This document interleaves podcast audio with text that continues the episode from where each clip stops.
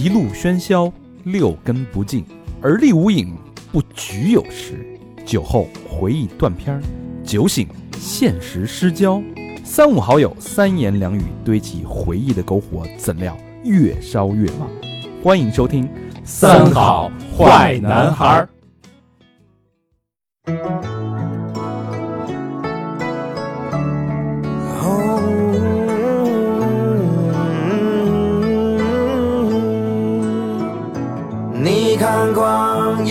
阴似箭，儿女双全，已不再少年。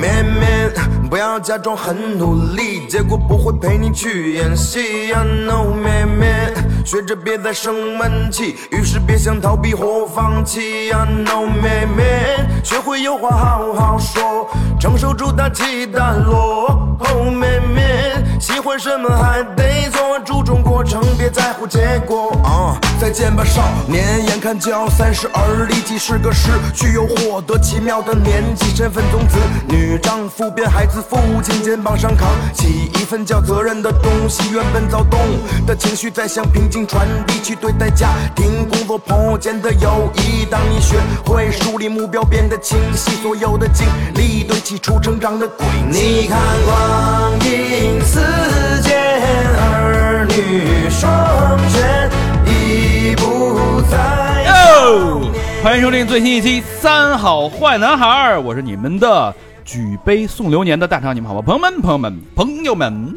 我是小明老师，我是罗宾，我是高璇。好消息啊！嗯哎，小明老师啊，本期节目是由白熊啤酒独家冠名赞助播出，我们的老朋友白熊，老朋友啊，久旱逢甘霖呀！哎呦，哎刚才那首歌啊、嗯叫《而立》，嗯它里边有一有一句歌词写的特别好啊，啊你看，光阴似箭，儿女双全，已不再少年。哎呦，这历经化蝶破茧，而立当前，举杯送流年。举杯呀，这得突出举杯呀！哎，你说到举杯，那必须举起来的是咱们的白熊啤酒啊！那可说是，为什么要喝白熊啤酒呢？嗯。因为它是一直在坚持百分之一百比利时全进口，就是为了保证这个高品质，没错，嗯，这点非常难得啊，嗯，对吧？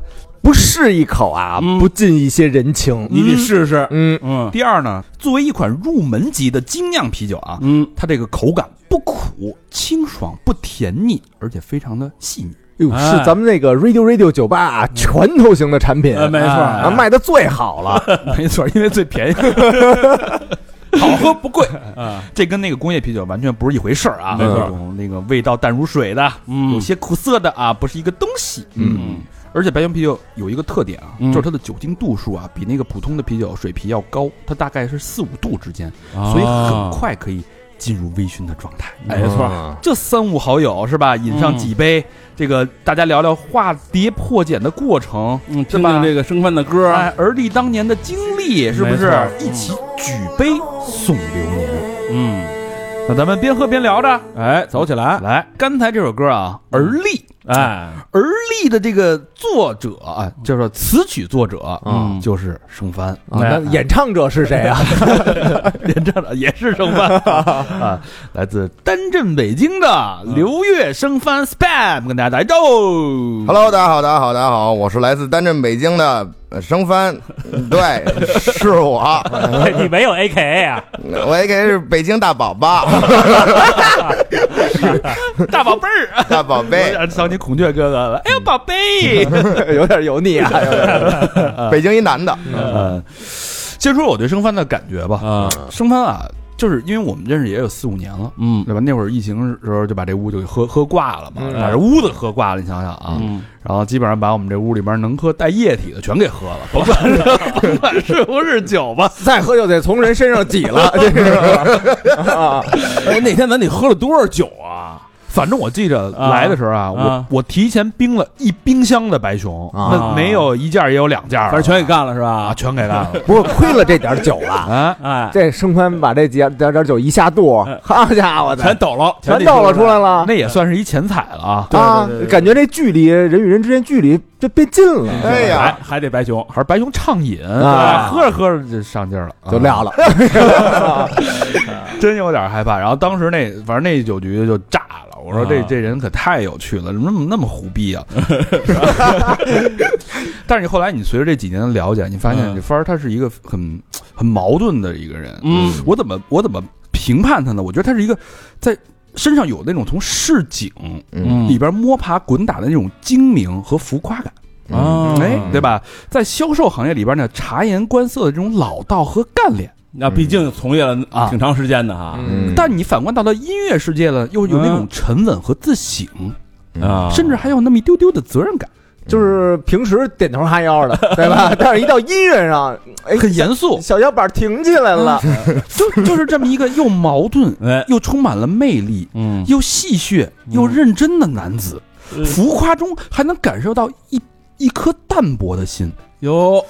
就这么一个人，你说你说把自己知道的形容词全用上，我那么好吗？我说这。你说能不受人喜欢吗？是。啊，嗯我特别喜欢这个他这个开头这首歌《而立啊而立啊嗯，这其实是一个男人的一个蜕变。嗯。嗯。就呃，男生我觉得女生应该也是很有共鸣的一首歌，从男孩转变成男人，嗯。对吧？嗯。这种身份的转变、情绪、心态、认知、知识，包括整个行为的一系列的转变，都浓缩在浓缩在这首歌里边。对。嗯。你还记得他是三十岁的时候，应该是一呃二二一二一年，二一年嗯。对，然后咱们在那个在哪儿我忘了，看他那个演出，一空间，嗯。啊，一空间，嗯嗯。现场是升帆的专场，对，当时全场大合唱而立，对对对，我太煽情了那个场。那天是是你生，等于算是一个庆生。对对对对对，十二月十八号我生日那天办的这个演出。啊，嗯。太这正好是当天是三十而立，对。所有人一起合唱这首歌，啊，嗯。都不戴口罩，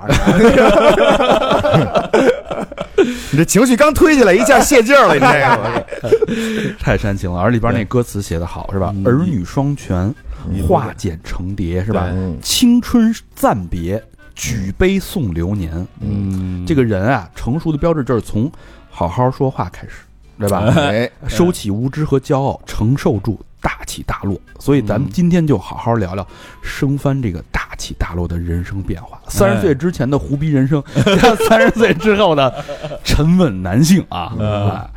先说那名字吧。啊，啊，为什么叫生番呢？呃，是这样，那个其实之前一直叫 MC 月儿、小月儿，然后 Spam，后来呢，就是那个这黄硕我们都认识好多年了嘛，啊。然后那会儿一块儿弄歌，然后那个就就他说，他说我这性格呀和这长相就特别像《古惑仔》里边那生番。啊，对，然后呢，就老拿这查我查我查我，这查查查的呢，我觉得还挺逗的。我说那就叫生番吧，对吧？因为那古惑仔也就是小时候我们这些启蒙电影嘛，对是不是？对啊，对，完全没印象，《古惑仔》里边的生番有是对第四集跟山鸡争地盘的，对对对，他的大哥叫一恐龙。圈的，一圈的，对，就是一巨傻的么一哥们儿，对对啊，啊我记得当时啊，黄乐说那个，哎，说操，看你怎么长得像一个电影明星啊，啊啊，那个还挺高兴的。后来说像谁，生番，因为他那会儿啊，那不像现在这么瘦了对。啊，这下颌线啊也没现在这么紧缩，对对对，那会儿还是一个胖乎乎的那个角色，是一大方块儿那会儿，对，黄毛有黄毛吗？没有黄毛，没有黄毛，特肉头。对，然后这个生番还有一个很油腻的职业啊，算吧，是从毕业之后就开始干实习，就在那个公司，嗯一下干了嗯。十四年，也是很专情。对。所以他的另外一个身份，他有一句歌词里边写的，就是他已经不是不是不再是那个给人买手表打七折的的哥了，嗯哥哥了，而嗯。变成一个这个呃不再少年的一个男人嗯。的一个蜕变过程。嗯。他还是一个十四年的一个表行的一个销售经理，嗯嗯嗯，对，对而且是名表行，对，卖的都是什么 O 打头的、R 打头的对对对，说出来那种特别厉害那种威震天那种，对对对，真能打七折吗？呃，部分品牌，部分品牌，对，那现在那个那腕表搭头是打七折是吧？对，不是就有一些你想买一劳，你得先买一那个。哎，对对对对对，那一些大牌子肯定是打不了那些折扣的，因为现在各行各业都挺内卷的嘛，是不是？不让你加价就是好事儿了，已经。哇，怎么进的那个行业？呃，我我学历不高，职高生，然后那会儿面临的就是马上要上社会去实习了。嗯，嗯然后就我们那种破逼学校 也没有，就是也没有什么特别好的企业来。然后正好那一年是我记得倍儿倍儿清楚，零八年北京奥运会。啊，然后各行各业呢需要的这种口儿还挺多的，所以那年其实来的人还算不错的。嗯就我问我的学哥学姐们，他们可能都是去一些什么地儿就给人端盘子倒水的那种。啊然后我还算那年比较幸运的，就是来了一些企业，然后亨德利就是我服务的前公司，就是那一年他们也是第一次对校招生，是因为他们确实要开很多新店，哦。然后需要一些这种服务型的这种啊，嗯不能哎对，咱咱可以就是美化它一点，需要一些服务性人才啊，对对，哎对对 对对，找一些零工的那种对，然后我就当时我就琢磨，我就想，我就想，我说哪种好一点？因为像我们那种对口，好多都是那种，要不然就是干导游去呀，然后要不然就是那酒店里头瞧不起，瞧不起你。我吧这我 酒店里头这种端盘倒水。你们那专业属于什么叫涉外什么玩意儿？外事学校呢？啊对我们事我们是南职，我们那个我其实学的这专业跟现在干的一切事儿都不搭嘎。我学那叫电子商务，你知道吗？哦，对，我想起我想起你们学校了。对 B to B B to C，我那时候就那种。对他们学校就是我们老师那个快毕业的时候，你他妈不好好学，就去那学校。对对对对对。对对，我们这学校那个厕所都都没门儿，因为太，因为那别别别这别妨碍大哥们抽烟，就是那种的学校。对，就是我毕业那年，门口都已经开始设立这个警亭了那种，就是就是挺胡闹的一学校。然后啊我就在那么一个环境中长大的啊，对。然后，这这说回那个那个那个那个那个那个选择行业，业，嗯，对择业，然后我就看了一圈儿都不太喜欢，因为我平时就贫，那会儿也做说唱，就特贫。就是你让我去一个那种朝九晚五吧，不说话那种地儿吧，我就怕我自己到时候我就疯了，憋得慌。我就找我说看哪个能跟人沟通的这种，然后后来看，哎，这个这个要 sales 要要销售啊，亨德利，我一查，哎，我说我知道，我姥爷喜欢表，说这是北京的一个腕表的一个老的一个企业啊，嗯，我说那我就试试去呗，然后去那这油嘴滑舌的叮咣五四的，然后就就成功了。而且做的还挺不错。呃呃呃呃，那是后来了，那是后来了。对，当时就是一小屁孩儿，你想，在校实习嘛，但是一去是不是也能穿西服啊？必须吧？这这就无缝衔接嘛，就是 我们我们学校那会儿就穿一身西服加一包，跟傻子似的，到那儿直接就这身衣服就派上用场了。对对，所以你是商务说唱是吧？商务商务绝对商务那块儿的。我估计当时为什么人家就就考虑我，因为穿的挺好的，说一看一这说穿着工作服来的，说说这小伙子有准备，就是这姿态放就对啊，那那那有什么理由不要他呢？是不是？哎，对，就差左左边那别一拼了，是吧？就差别根笔了，对，嗯哎，但是你想，你是零八年去的亨德利，嗯。但是零七年就已经开始发首张专辑了，啊，没有没有没有，已经个人专辑，那呃一七年吧，一七年发的第一张专辑，就是你在你就是在那个幺零四三之前没发过歌吗？幺零四三之前发过呀，对呀发过发过发过好多，但是那会儿不这这称称称不上叫专辑那会儿就就给自己叫专辑，的属于给自己脸上贴金。但那会儿已经开始在写歌了。写歌了，写歌了，写歌哦了，就玩票的状态写歌嗯，爱好者，说唱爱好者，小学生啊那种，哎，嗯，那会儿是一个人生是一个什么状态？就是呃，形容一下呢，就是好像是眼前套了几个塑料袋儿那种感觉，知道吧？哎嗯 这怎么讲呀？什么色儿的塑料袋啊？就各种色儿可能都有吧，就是就是你你你不知道你该要干嘛，嗯，嗯，对，那会儿你可能有个爱好之类的吧，就已经觉得啊这事儿挺酷的了，因为马上你要选择要你要进入这个社会了，但是你又不太敢，然后呢，好多事儿呢，你你即使想考虑呢，你也考虑不那么明白，明白。但，有的时候就是一帮人可能那会儿也开开始可以饮快乐水了，哎喝酒了。嗯然后就是，就反正是那种雾蒙蒙的状态。我觉得，就是你要让我现在想那个年代，我觉得我就是那种雾蒙蒙的状态。嗯，音乐那么多种类，那小明自是从一而终就是摇滚 hardcore，嗯，对吧？哎就是朋克，到现在人家也还喜欢这个朋克啊，是算不算算朋克？差点说错了。反正你是你把你会说的你都说出来 了，你看老何，小明就是一流行朋克，呃，对老何就大麦，啊，对吧？嗯到现在还是一尾麦，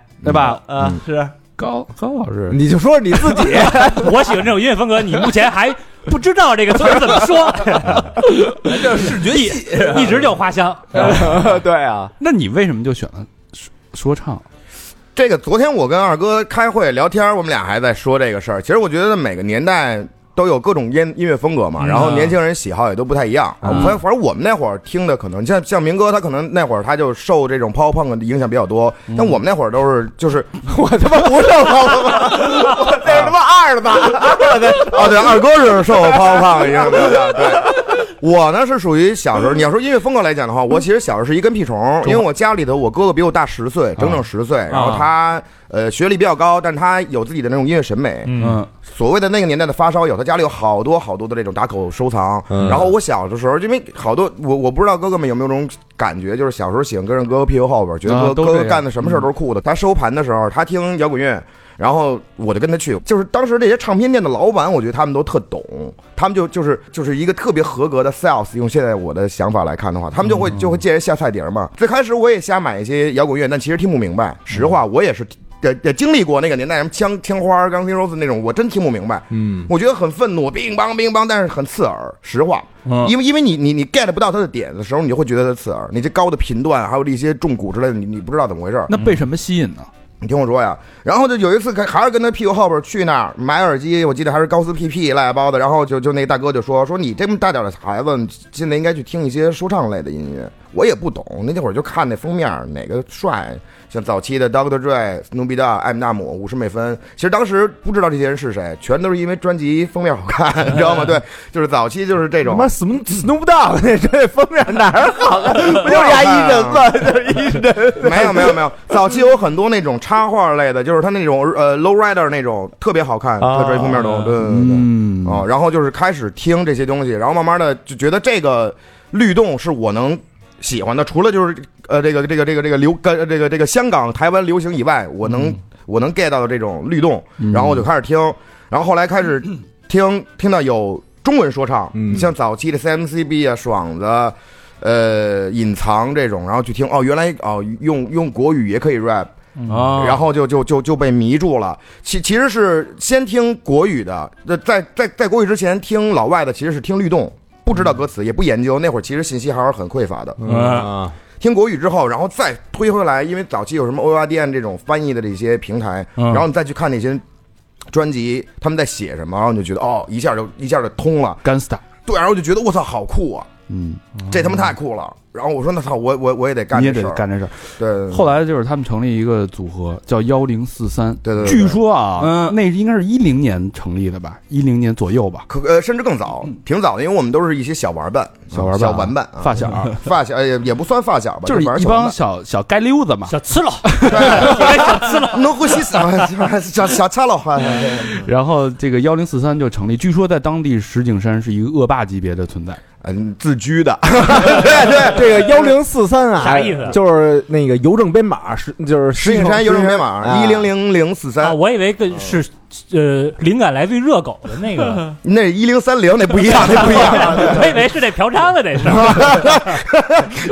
哎呀，直到这个二零一二年啊，嗯。你看那个生番一直在这个卖表，嗯。是吧？嗯。左手卖表，嗯。右手搞这个 gangsta rap，哎呦，对吧？反差挺大的哎啊，，出了第一张 mixtape，对这叫什么？这名儿啊叫脏的，对，，dirty 脏的，嗯脏的。你说这这这名儿，对，那是什么动机？为什么这小写这这种东西呢？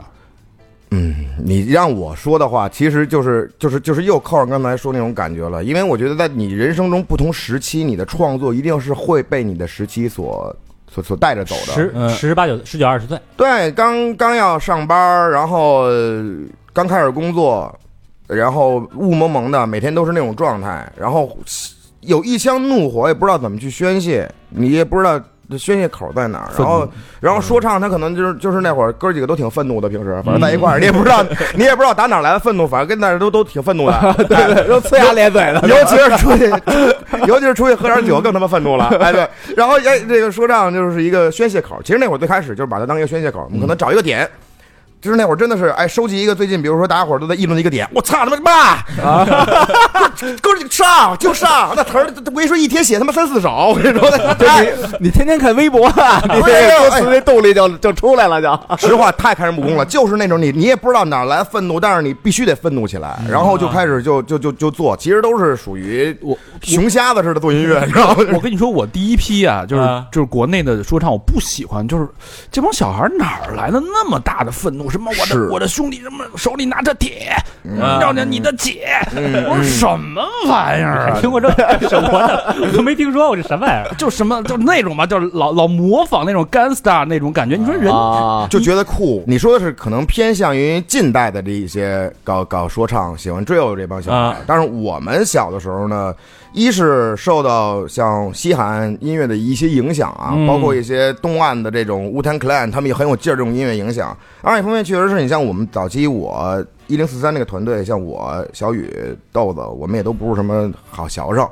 啊，天天确实算是半拉街溜子，也也可以说是 ghetto boy，知道吧？就是那种在街上混的小孩儿。有没有一首音乐描述你那会儿啊都干嘛呀都生活状态的？有好多，呃，你像呃去年那张专辑《格里格里》里边有首歌叫《摇摆少年》，其实就就写了很多关于小时候的这些事儿嘛。和我六个哥们儿是一挂，什么都不会怕。我们从小一起玩到大，势必要闯天下。面朝关公，我们拜了吧，今后就是一家。如果当我们面说废话，一定就是小时候这些哥们儿觉得那会儿特牛，哎，帮着哥哥们一块儿出去啊，码个人儿，去趟天津，已经觉得了不地了。去天津干嘛去？就就就就就帮忙去嘛，嗯然后去啊去对去哪个厂子站一下子，给你给你包烟，水水上人间什么的。给对给你包烟，哦请你吃顿饭，去那个拉那个排场去是吧？嗯，对对对对对，真动起手来很少，但是那会儿特别愿意参加这种聚会，就就觉得就拼人多，兄弟多是吧？其实就觉得自己是人儿了。其实那会儿，我觉得很多小孩都是要一种认同感。我们那会儿也希望有有得到一些尊重和认同感，但是这个尊重和认同感，并没有考虑的很深，就是说它建立在什么基础上。嗯但那会儿就觉得我操，我觉得这是酷的，然后就就老干这个事儿。然后我那个摇摆上那首歌里边，后来写的，就是它分两个两个段落嘛。第一段落就写这帮孩子当时有多疯，然后第二段落就是。呃，被被逮的时候有有多怂，就其就是其实写了这么个大概一个反差的这么一个、这么一个事儿，就是我初中时期吧，初中时期应该算是我比较疯的时候啊、然后呃，初中时期我们那会儿其实，在北京的西部啊，西边的时候，我西们部世界，对我们已经形成了一些一一定的小的圈层了，嗯，就是就是以现在来讲的话是很不应该的，嗯。而已经形成了一个一定的圈层，然有后组织的小团队了。八宝山干，你知道吗对 各种各种那会儿对。到处都是。对吧北京，对。我东城我们这边是以胡同论的，对。每胡同儿啪拉一个那个长虹，就嗯拉长虹的意思就是这条街有有人了，啊知道吗？嗯我就是在这儿，我宣布我成立了，嗯就有点就觉得完全就是受《古惑仔》影响了那会儿。对，其实是这样的，就是你们那个有没有石景山区的九龙一凤啥的？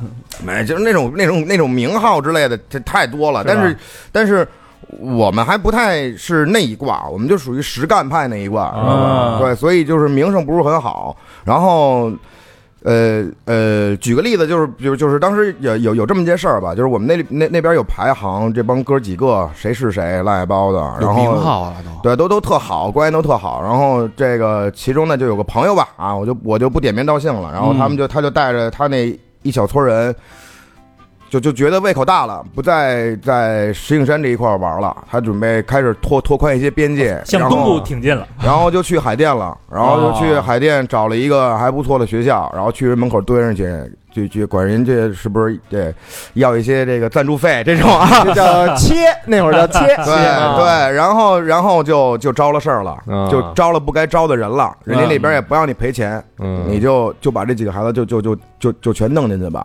然后当时就私下哥几还开会，还他妈分析这事儿呢，说我 都咱得怎么着，咱进去得守口如瓶，说进去咱都是他妈他战士那种，我操，就是恨不得还得再看几遍那祖师爷拍的电影儿那种，进去全删，当时就歇，然后出来就就各自点各自汁儿，就各种人就就就全部进去，然后陪陪着就就就就就陪他们玩这盘棋啊，哦就拢共几个人，就几颗老鼠屎嘛。然后当时好多人就就就就全因为这个事儿，然后进去就被被迫问话啊，被迫问话，哦，知道吧当时我估计也是，呃，为什么叫你们来？你知道吗？啊，自对对对己说，就是就是咋呼。你知道在私下里有这这这这帮孩子有多狠，你见到了真正穿官衣的就有多怂，这是实话实说，你知道吧？就是那种变化是当时我在那个年代我接受不了的。这是不是写在歌词里了？有多？有啊，有啊，有啊，有。摇摆少年那首歌里，其实就其其中其实就有影射吧，因为这东西你你搁在现在这个时代和社会中说，其实也没多大意思，因为现在的孩子可能也不会再经历这些东西了，他理解不了。啊是对，但是但是对于我来讲，它是很重要的一些人生轨迹、一些小的变革。我从小，我我我这人是特别喜欢兄弟义气，因为从小我就觉得这东西是特别应该的，男孩血性。那你这个六年级啊，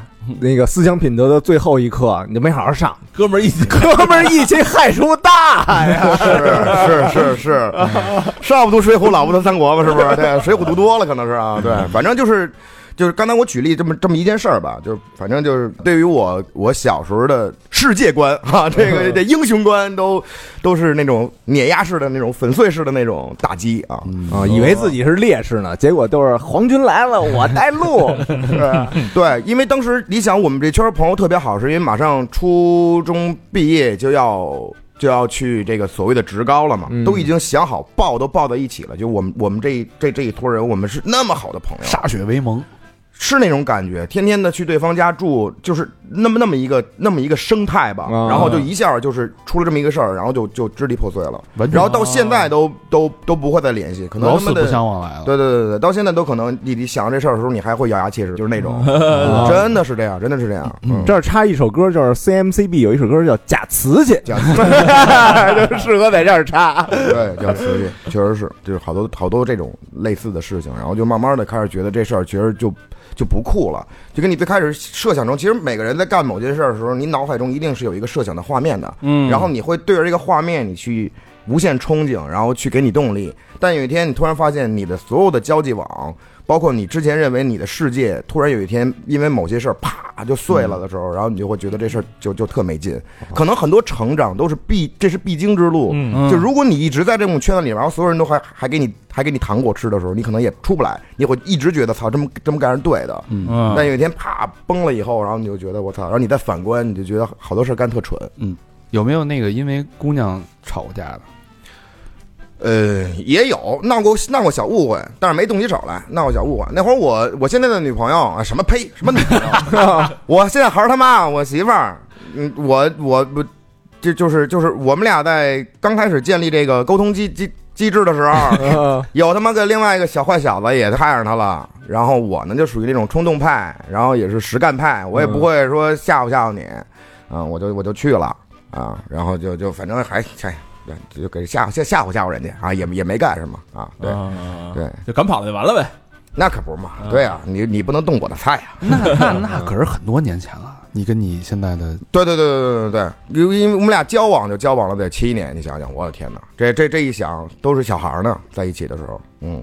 那你还是挺重感，还确实是重感专一啊，专一。嗯我我我真的我觉得我的教育就是这样，因为小时候我们我的家庭就是一大家子人，然后每天氛围也是那种就是就是邻邻邻里之间呀，嗯。就是那种人情味儿特浓的这么个家庭出来的孩子，嗯，在外边呢交朋友也是特别喜欢掏心掏肺跟人家。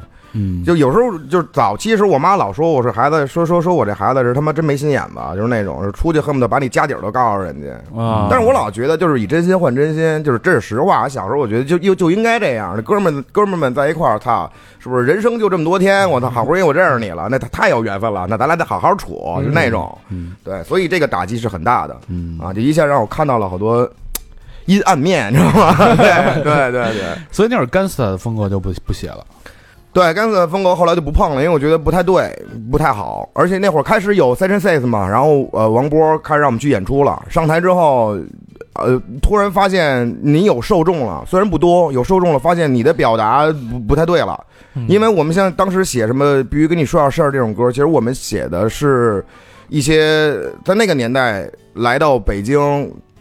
招猫递狗、偷小偷小摸这帮人，我们就、哦我们就骂他们，因为很愤怒，然后我们去骂他们嘛，把他们这这这这这一类行径都给他写歌里头。嗯当然，我们上台更多的可能是骂，然后就引来了很多不好的反馈。然后那会儿王波还经常跟我们说，说下回你在唱这种歌的时候，就是你们要在唱类似的歌的时候，你最起码要跟观众们交代一下，听众们交代一下。啊，这歌是跟你要？表达的是谁？你针对的是谁？您他妈上去乒乓五四一顿劈头盖脸的骂，有点有点地图炮，是不是？哎，对对对，就是那种地域黑似的。人家说我从其他城市特意过来看看你呀，上来叭叭劈头再给我一顿骂。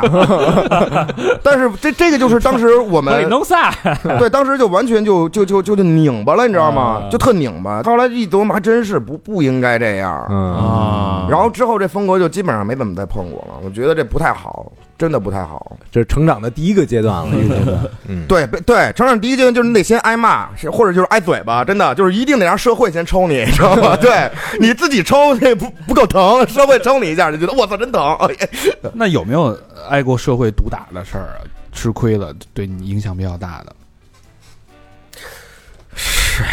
社会毒打，社会不天天都毒打 是吧？对你分怎么说啊？精神打击也算。那你要说精神打击特别多，嗯，这这这真正的动手打击还是很少啊。就印象比较深的，就是让你那上班以后有很多这种精神、精神类的打击啊，嗯特别特别多啊。因为因为你你想我我干的行业一下干十一年是奢侈品导购，我见到了形形色色各种各样的人，然后有好多那种花钱如流水的人，或者有很多刚刚拆迁那种他妈的啊暴发户户，嗯，然后也见识到过很多那种为了家里孩子怎么也好，然后老头老太太过来把大半辈子积蓄都往里头扔，就买块。表，对，因为、啊为什么呀？因为你想啊，销售是呃最重要的点。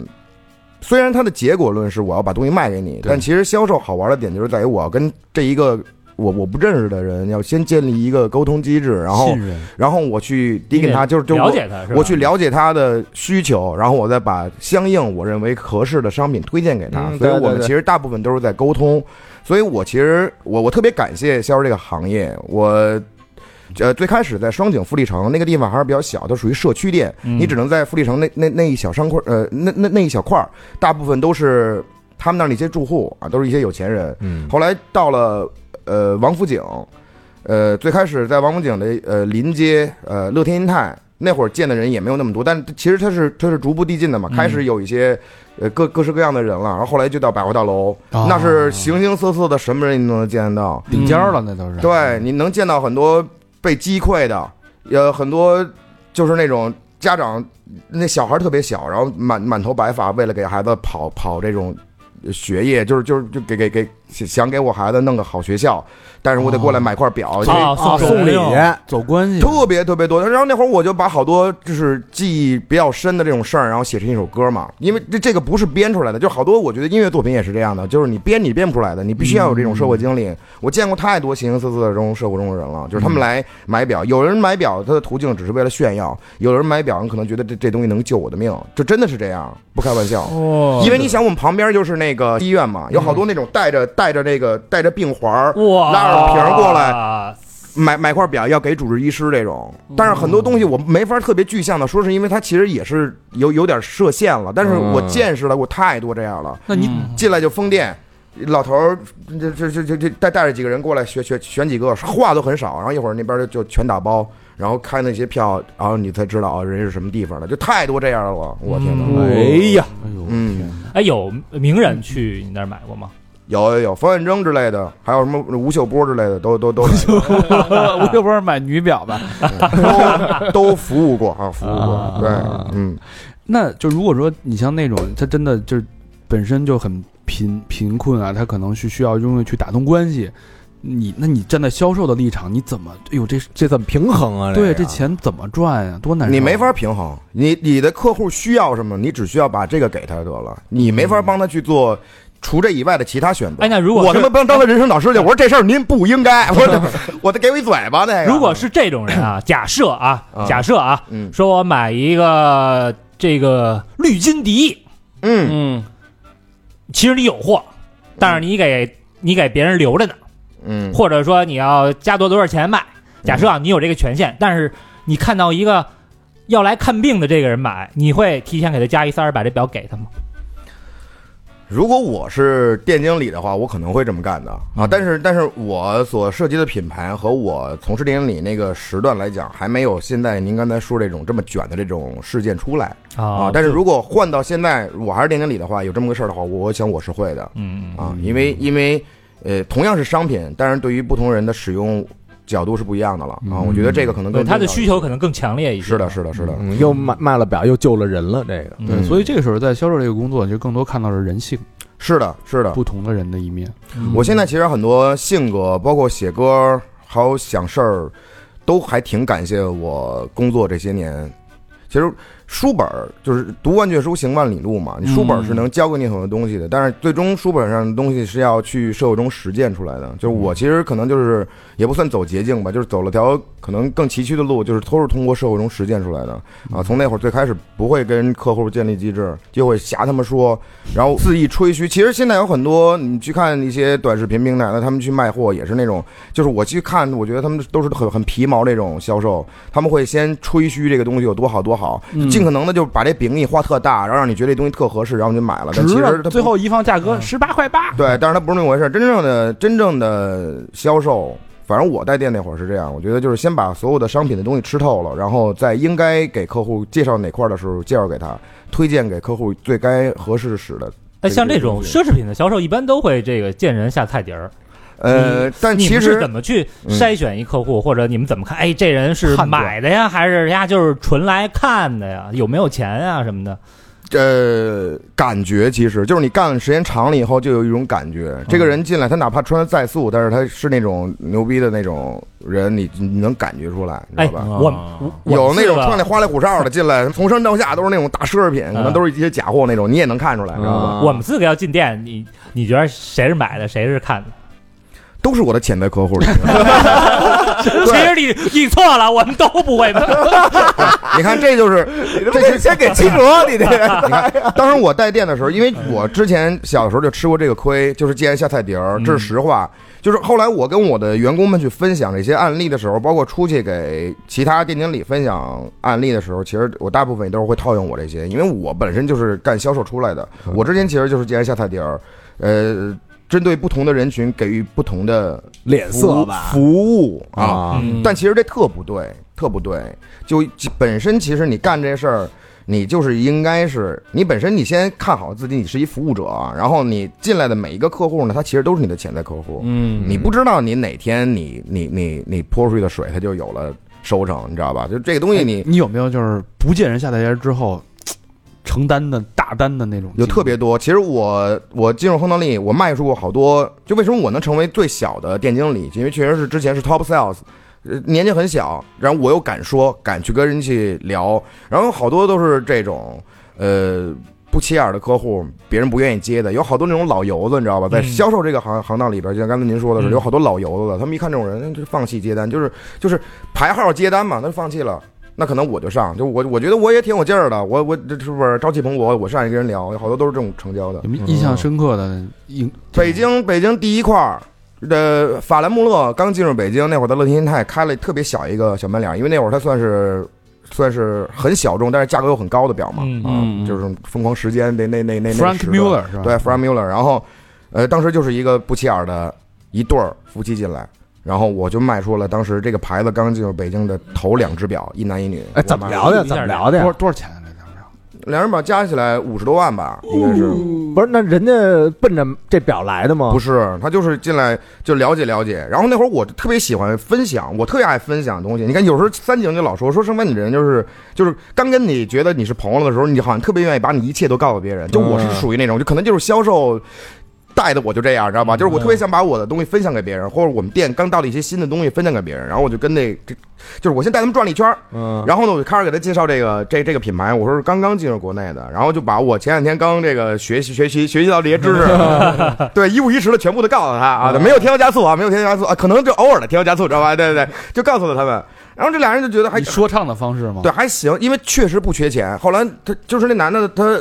你他你想，他那个年代他带了块鹦鹉螺啊，百达翡丽的鹦鹉螺，哦，就很多细节，就好多人不会拿捏。你知道他露个小边儿，你一看，我操，这他妈好表啊！你给你你给他推荐这个这不，还是他妈见人下菜碟儿吗？当然是，当然是你你不是这个这个这个叫什么？这个其实就不叫见人下菜碟了，这是这是你要有的这种判断力、预判能力、嗯嗅觉、销销售嗅觉。如果你你好进了一个。保洁那种，我操！然后你就你就疯狂给人输出说您就来一块这百达翡丽，那个可能就就他妈智障，你知道吗？对，但是我还真卖过保洁，卖过一对儿天梭，就是这个其实也叫见人下菜碟儿，就是保洁进来有些人不愿意接，但是我就去接，因为他他他既然你就想啊，他的职业工种，他进到你的店里边，他肯定不是瞎逛，你就自己这么想，嗯谁他妈爸爸正扫着地呢，我非要他妈看看你们瑞士名表，这些地方我跟你说，尤其是这种像像像卖这种奢侈品的，很多老百姓，就之前我还跟我媳妇儿，就是最开始刚刚认识的时候聊过天儿。我说，如果我说如果咱们不是朋友介绍的话，你会推开一个门进来说，哎，你小伙子长挺帅吗？不可能的，他会本身天然就带了一层 buff，你知道吧？就是这这些人不敢进来，他他肯推开这个门的时候，他一定是有一些啊，奔着目的来的，就是对，如不论是装逼，有好多那种装逼进来，啪一就说，哎，我三姑就就戴这表，哎，就跟他旁边说，我三姑就这个啊，就这就也有这样的。但是你放心，他推开那一瞬间，他不可能说我只是进来随便看看，啊，对哦他一定是有他，比如说要他要了解一些你的表的东西，去给人去弄述职报告也好，然后过来摸一下行业底这种，也肯定有各各式各样人。但是他进来，他一定是有他的目的的。你就想吧，一个保洁进来，他一定是有他的目的，所以你就你就挖掘他的目的就好了嘛。你你销售，你就是你挖掘他的目的嘛。他最终就啊，孩子也要结婚了啊，想买块表，确实没什么钱，那你推荐一推荐一对贴梭嘛，就见人下菜碟儿，你这么去见，就是就是他在能消费得起的情况下，然后又是让他买最贵的，又是对好表，对，但是当然它是我们算是当时那个表店里边的底线品牌，但是它又能进入到这个这个这个层级里边了，那那也是 OK 的嘛。是是，嗯而且又是我们亨德利卖出去的，人家拿回去也也有面儿，所以就是你还是得分分情况。但如果那那天我我们所有人都不去理这对保洁的话，就这个保洁的话，他他可能就出去买块国产表，但是他一定会买的，因为他儿子要结婚了，嗯就是这么个理论嘛。啊对对对对，就说回那个法兰穆勒也是这个道理。然后我就我就我就以你的话，既然现在碟儿对，然后就下了。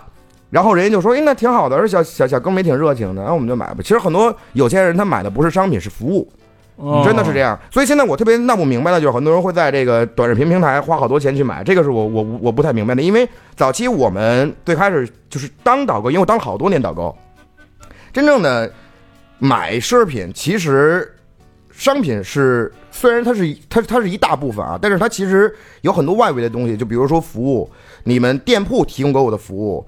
尊贵感以及之后的这种后续的这种服务，它是一个整体性的东西，而并非说我这个商品我啪扔给你，你把商品拿走，它不是这么一个事儿。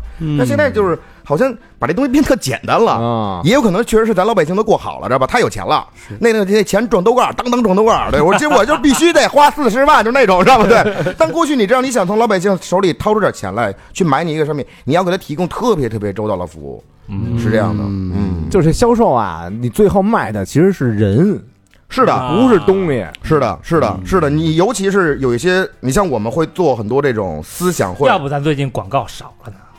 小明，你人卖的还得卖，不是你还得再卖卖你自己。这白熊刚弄出去，这个对他，这小明哥刚才说的特别对，嗯就是这也是销售理论。如果你想当一个 top sales 或者大的 sales，就是亨德利会有排行的嘛。你要想当大 sales 的话，就是你的客户量。嗯你客户量如果体现，不是说你他妈的弄个 Excel，然后你说，哎，我现在有四千五百个客户，那你你你随便找个地方下载都可以有各种各样的人。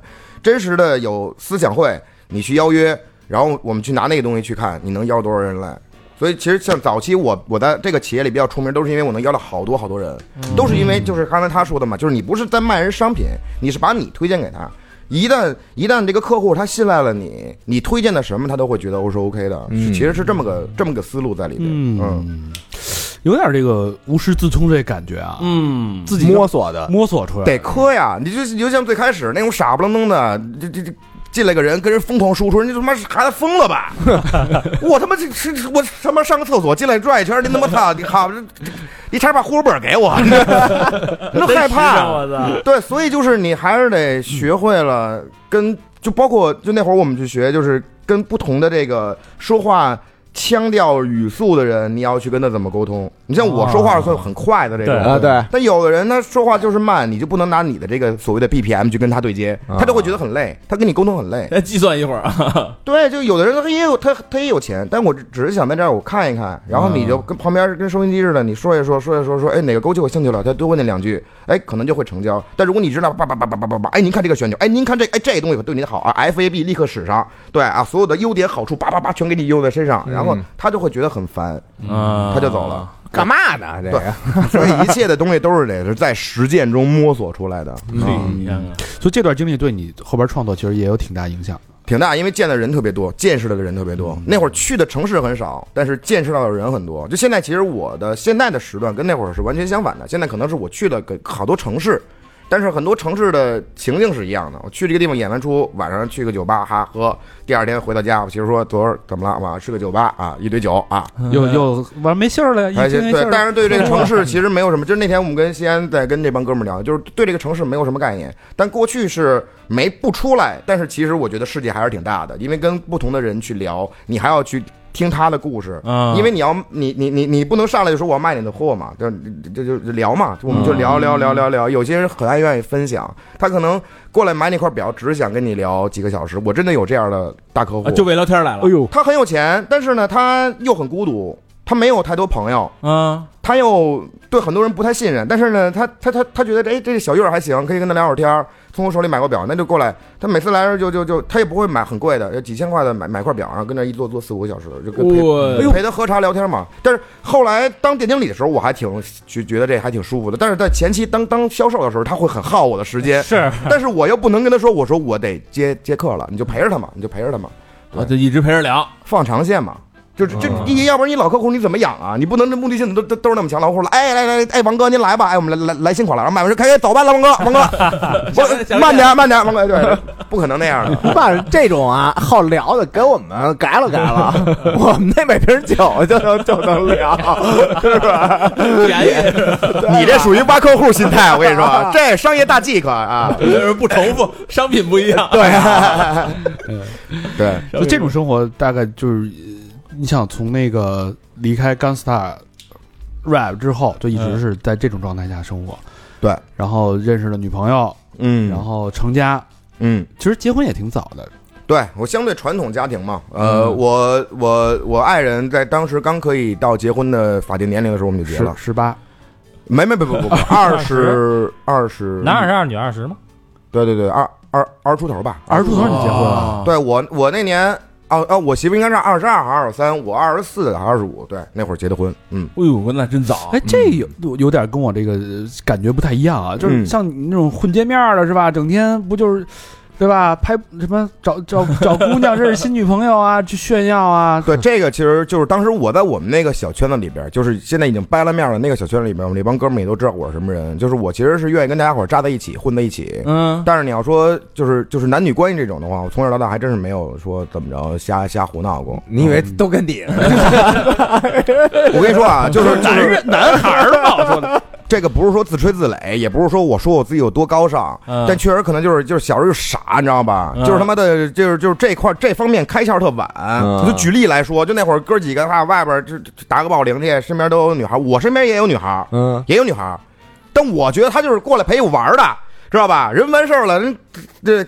四处开房去，我就给他送家去了。然后我说慢点，哎，对，然后我回家，这样对，我我 就就就就其其实挺傻的，就开窍很晚，实话，这是实话啊。都当那客户聊了。嗯那开窍了就结婚了，对，就女朋友嘛，就是就是我我我爱人，就一个女，朋友，那你跟高老师一样啊，嗯，嗯，一会儿握手我我们已经拥抱在一起，了啊，都是一手老茧啊。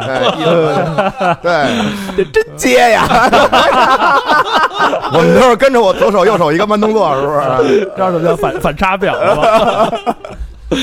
呃，然后二十多岁就结婚，结婚了之后状态就不一样了。对，结婚之后，然后还没新婚蜜月，就只是刚结完婚，我们去陪她一姐们儿去了趟韩国，那不算蜜月，然后结果就就怀上孕了。就特别快的，我说那就是缘分嘛，就到这儿了，是不是？情绪也都到这儿了，咱不可能不要的呀，就就就就就要了。等于小孩也是个意外，等于说就是顺理成章的就就有孩子了。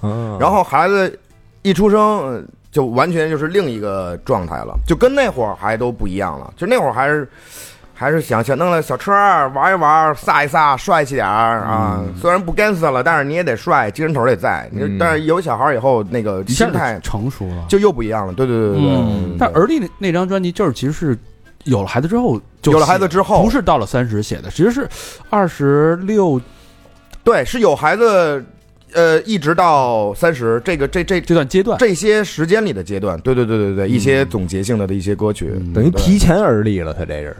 对，有点是少少少年老成。啊 少年老成，对。嗯，而且这个生番闺女那个若琳，其实现在特别火，嗯比生番火。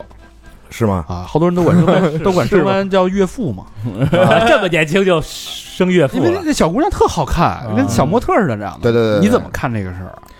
他可能确实挺会随的吧，把他爸爸身上那些优点基本上都随了，开玩笑，对，得亏没随我，真的哈，嗯，嗯我闺女要随我就嫁不出去了哈。嗯，这女儿对你有什么影响？对对音乐啊，对人生？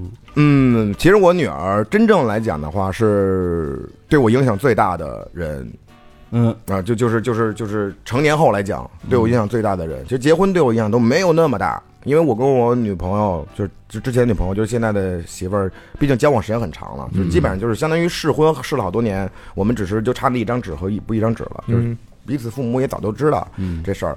但是有了孩子以后就完全不一样了。有孩子的那一瞬间是懵的，就又又又又又又有点像那塑料袋，可能刚套上了，刚摘了一半，哗又套上了，就懵懵哦懵懵圈圈的，就说怎么就我自己还是个孩子，就有孩子了，嗯就是有个生命，你抱着他，每天得得得用各种姿势晃，然后嗯哄他睡，这是一方面。呃，另一方面就是正好我有孩子那年开始晋升店经理，当时我的领导，其实我这帮领导真的对我特别好，他们都特别看重我，然后就说，呃，你别再当主管了，就是我们是要从 sales 变成 top sales，然后到、到主管，嗯，再到店经理，是一步一步晋升嘛。哦。就是就是就是我有女儿那个阶段，其实我是在我在有女儿之前那两年是主管身份，然后已经开始帮店铺做一些管理工作了。然后有女儿那年，就跟商量好的似的，就我好多时间段都特别巧，就特别像商量好似的。领导们就有一天找我聊，就说你敢不敢接盘，让你当个店经理？我不敢想，因为那会儿我我我我是最小的店经理，在整个那个企业来讲是最他小的20多岁嗯太小了。嗯然后我说我我行吗？领导说之前觉得你不行，是因为你太浮，觉得这两年好点儿，就让你当这个主管之后，慢慢慢慢的通过各种事儿，就觉得还可以。就是说，反正他们也也也也是那种有有有冒险心态在里边的嘛。说嗯你你敢不敢接这盘啊？我就当时就就就就就就琢磨，一直就没没应这事儿。但女儿出来了，我觉得也算推了我一把。我说那我就应吧。但是我跟领导说应那会儿呢，有另外一个店的店经理不服我，就说那那那那他既然能接接这个大店，那我也我也得试试。他其实已经店经理了，但是他想过来接这个店。哦，他想来这个店哦踢馆来，对，那意思就是那那意思就是，如果他能 PK 赢了，他就来当这个店经理，我可能就分到其他店啊。不是，那这东西怎么 PK 啊？看销售业绩呗嗯不是不是不是啊不是是数值。嗯，其实我是经历比较困难的这一波店经理，就是其实亨德利提提拔店经理都是，哎，我觉得你还可以，然后你就就就就你先干吧，然后干个三四个月，考核一下，给给你一个试用期，嗯觉得店经理可以的话，你就转正正式店经理。嗯，我是就因为当时跳出这么一个另外一个店经理。但是也是我的好朋友啊，现在嗯就当时他就觉得不服我，什么一个小逼崽子，妈的他当店经理去，还让一下让他这种香饽饽店铺，因为同样是店经理，但是北京比如说一共开了六十家，你不同的区域里边你会有这种所谓的 lead，就是很厉害的店。嗯。啊，你你你当时我们领导就是就直接就是就是我们大领导直接就给了给了我一个很好的店铺，旗舰店。是哪儿？王王府井王府井对那那王府井跟大红门肯定不一样，对，就是这种店铺，你一旦接了，嗯，嗯你就踏踏实实，你肯定是挣钱的。对，嗯。肯定的，对吧？你就不会说有太多的什么乱七八糟，但虽然压力也很大，但是你肯定是挣钱的。然后，但是之前就是老老老老不敢，闺女出来了，我说那我就试试吧，因为我觉得确实责任感到这儿了，我我我得养孩子了，有有嗯家里又多了个吃吃饭的主儿，是不是啊？再加上我媳妇儿又是什么都得给我闺女弄好的啊，这这在在在没生之前，我那会儿其实就挺焦虑的，就是看什么大王纸尿裤奶包的，就是 得是好的那个那就是这一类，就是不是说最好，但是最最起码咱得对得起闺女这种。嗯，但是相应的你要付出的钱和精力就更多嘛。嗯然后等于说也算是一波推波助澜。我说那我就就就就我就试试呗。跟领导说完之后，有这这半路杀出程咬金来，我说那就那就 PK 呗。等于我就经历了这么一出。他这一来，好嘛，弄得公司轰轰动动的。欧米茄品牌方乱七八糟还出人，就弄得特别正式，你知道吗？就就就是一个我们公司最大的会议室，然后一堆人严格考核，看我们数值。我只是个主管啊，那个他妈是个老店经理了，啊老炮儿。嗯就基本上就是稳输的状态，所有人都说说院儿，你这你就你就你就踏实，你就你你就搁我，就我的我之前的老店长都说说 说要搁我都不去，嗯，你就直接说就给他了，你拱手就让给他，然后你去带别的店，你慢慢的你再往这个核心圈里再迂。回一下哎，迂回一下。我说不不不，我说领导既然说让我那阵儿，我就试试呗。，battle 了呗，开始。对，这然后就是那那那那那那那股年少轻狂的劲儿，在那一时间又回到我身上了。嗯大晚上了就看各种管理的东西，做一一套精美的 PPT，然后你又不能打嘴炮，你就你就得把这东西全部可落地性、可执行性，因为领导不会看你喊口号的。嗯我就把这些所有的店铺的管理的这思路列的列的特别细。给他们一个具体时段，在每每个时段里，我给自己设一个目标，然后完成目标值对应的什么乱七八糟的东西，然后如何管理店铺，就一点一点一点一点一点一点告诉这帮领导。嗯我还是第一个说，我说完之后，下一个电影里上来，然后没说一半，他们说你不要说了，不要说了，行，就小月了啊，这，哦，对对对对完胜现在现在那哥那人是你一哥们儿是吧？对，是一哥们儿，小心他。没没没没没，其实其实其实我觉得这是一特好的，就是就是。他是相互 push 嘛，你你要走的特顺风顺水，你会觉得这东西特简单。是但是但是我当店经理，它绝非是简单的事情，因为你一定要把这东西考虑的特全面。就是我有时候晚上睡不着觉，我我都会闭着眼去琢磨好多个点，你该要去怎么去干。哦这这可能就是职业病，你知道吧？就现在我我觉得我的生活会比很多跟我同龄的人要稍微累一点儿，就是我会考虑的点和面会更多一点儿。嗯，嗯，我操，那确实，在做销售也好，或者是在管理一个店上，他是、嗯其实是有天赋的。对，嗯，而看的还是比较有远见的对。这有点是这个人生的这个高光时刻了啊！嗯这个嗯女儿刚刚降降降世是吧？对，，嗯然后啪，马上就晋晋晋级成功。啊，这媳妇儿回家说：“哟，主管回来了，什么主管？经理。然后就是我最累的一个期段，大概这一年半吧，特别特别累，就是身心的累，因为回家你要照顾这小的，然后你还不能把一些工作压力带回来。但是你刚开始去经营，你当店经理，你有很多事儿是你特别难办的，像比如说让你的员工服管儿。我又是一个最小的小孩儿，你得让一帮老炮儿啊，很多在那种店铺里有好多老炮儿，你得让他服你。老油子，嗯对你还不能是，你还不能就是那种独裁似的，来硬的哎，我就我就这么着了，你就必须得办。我还真不是那一块儿，就得慢慢的梳，慢慢的梳理，找各种人聊，花自己的钱去出去吃饭。组织这种聚会，让大家伙儿在一起，然后给大家伙儿分不同的这个呃，就是我会我是放权式管理，把这个，因为我我我的思路是这样，人其实越多的时候，你越要拿一套固定的章程去管，因为人多了嘛。嗯人其实少的店铺的话，其实是很适合这种家庭式管理方式的。对你放一些权，你让每个人手头都有不同的权利，但是彼此之间又都是这种相互督导的状态，就就就就很舒服。所以这是我当时想好的一个管理模式。但是你想推。也得是经过慢慢的、慢条斯理的去给他们，你知道吧？你不能说上来咱都是哥们儿，未来就操有钱一起挣，那是扯。这不还是得歌歌词吗？这塑料袋儿啊，对，还得是一点一点的梳理，一点一点梳理，然后逐渐的让他们知道，哦，用用用这套方式，我们能挣着钱啊、跟着小优这思路，我们能挣着钱，就就建立这个所谓的信服力嘛，大概也得一年。一年多，对然后哦对，然后回家又得照顾孩子，因为你你你睡不了整觉的。啊，我还我还我还想尽量的去能够帮助我媳妇儿多分担一点儿，因为大部分都是女孩在家嘛，我平时又一有上班朝九晚五这种，然后回去想多帮她分担点儿，所以就弄得我特别累。嗯但是你还不能说，你还不能跟家里说，你也不能跟我爸妈说。这个就特别像是一个电视剧，可能这个剧情演到这个时候，就是一个男男人正式被社会接纳，嗯被家庭接纳，嗯甚至有了自己新的家庭和他的下一代的时候，嗯他要面临一个抉择，因为他原来还是音乐人嘛，嗯。那这两代人就一直，这时候音乐肯定是要被舍弃的，是的，就是你你没有精力再去搞搞这个了，，对，停滞了一年半吧，差不多。就真的停了音乐，停了一年，停了一年半。在一年半之前，我最后做了一个编曲，是给的单振北京。当时的单振北京，他们刚成立之前，本来是一帮哥们儿说准备写个 cipher，然后我做了个 beat 抛那个群里，后来孩子就就就出来了，然后我就基本上就不再碰了。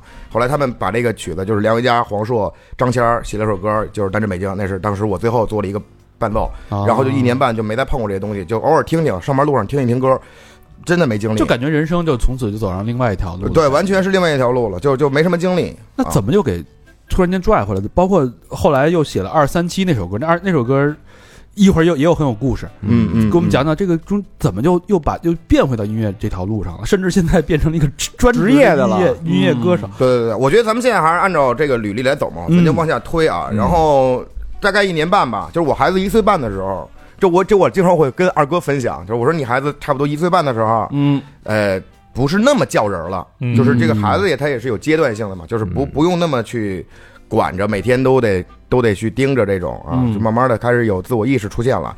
然后那会儿呢，稍微有点闲工夫了，就可以再打开我的 MPC，打开我的音乐设备，我再去编一些小曲儿之类的。然后有一次，单振正好我记得是一周年还是两周年。哎，我说那我再做个伴奏吧，因为当时他他们最开始成立的时候，那个伴奏我做的嘛。我说那我就我就我就给你们一个生日礼物，我说都是这么多年的好哥们儿，我说我来做个伴奏，给个生日礼物，然后就发给黄硕了。然后黄硕当时没没没隔一会儿就给我就给我回说，帆子你现在还忙不忙？你要有精力了，你就别给我们生日礼物了，你就一块儿唱吧。说又是你自己做的这个风格，你肯定是你你你最明白，因为你做的伴奏嘛。嗯，我说那就唱呗，是不是？然后就就就啊，不是，当时好像我也没说就就就唱。然后黄硕跟梁文佳把我约出来一块儿去马店儿，我记得不是清楚，喝了一次酒，喝顿酒，说就弄吧。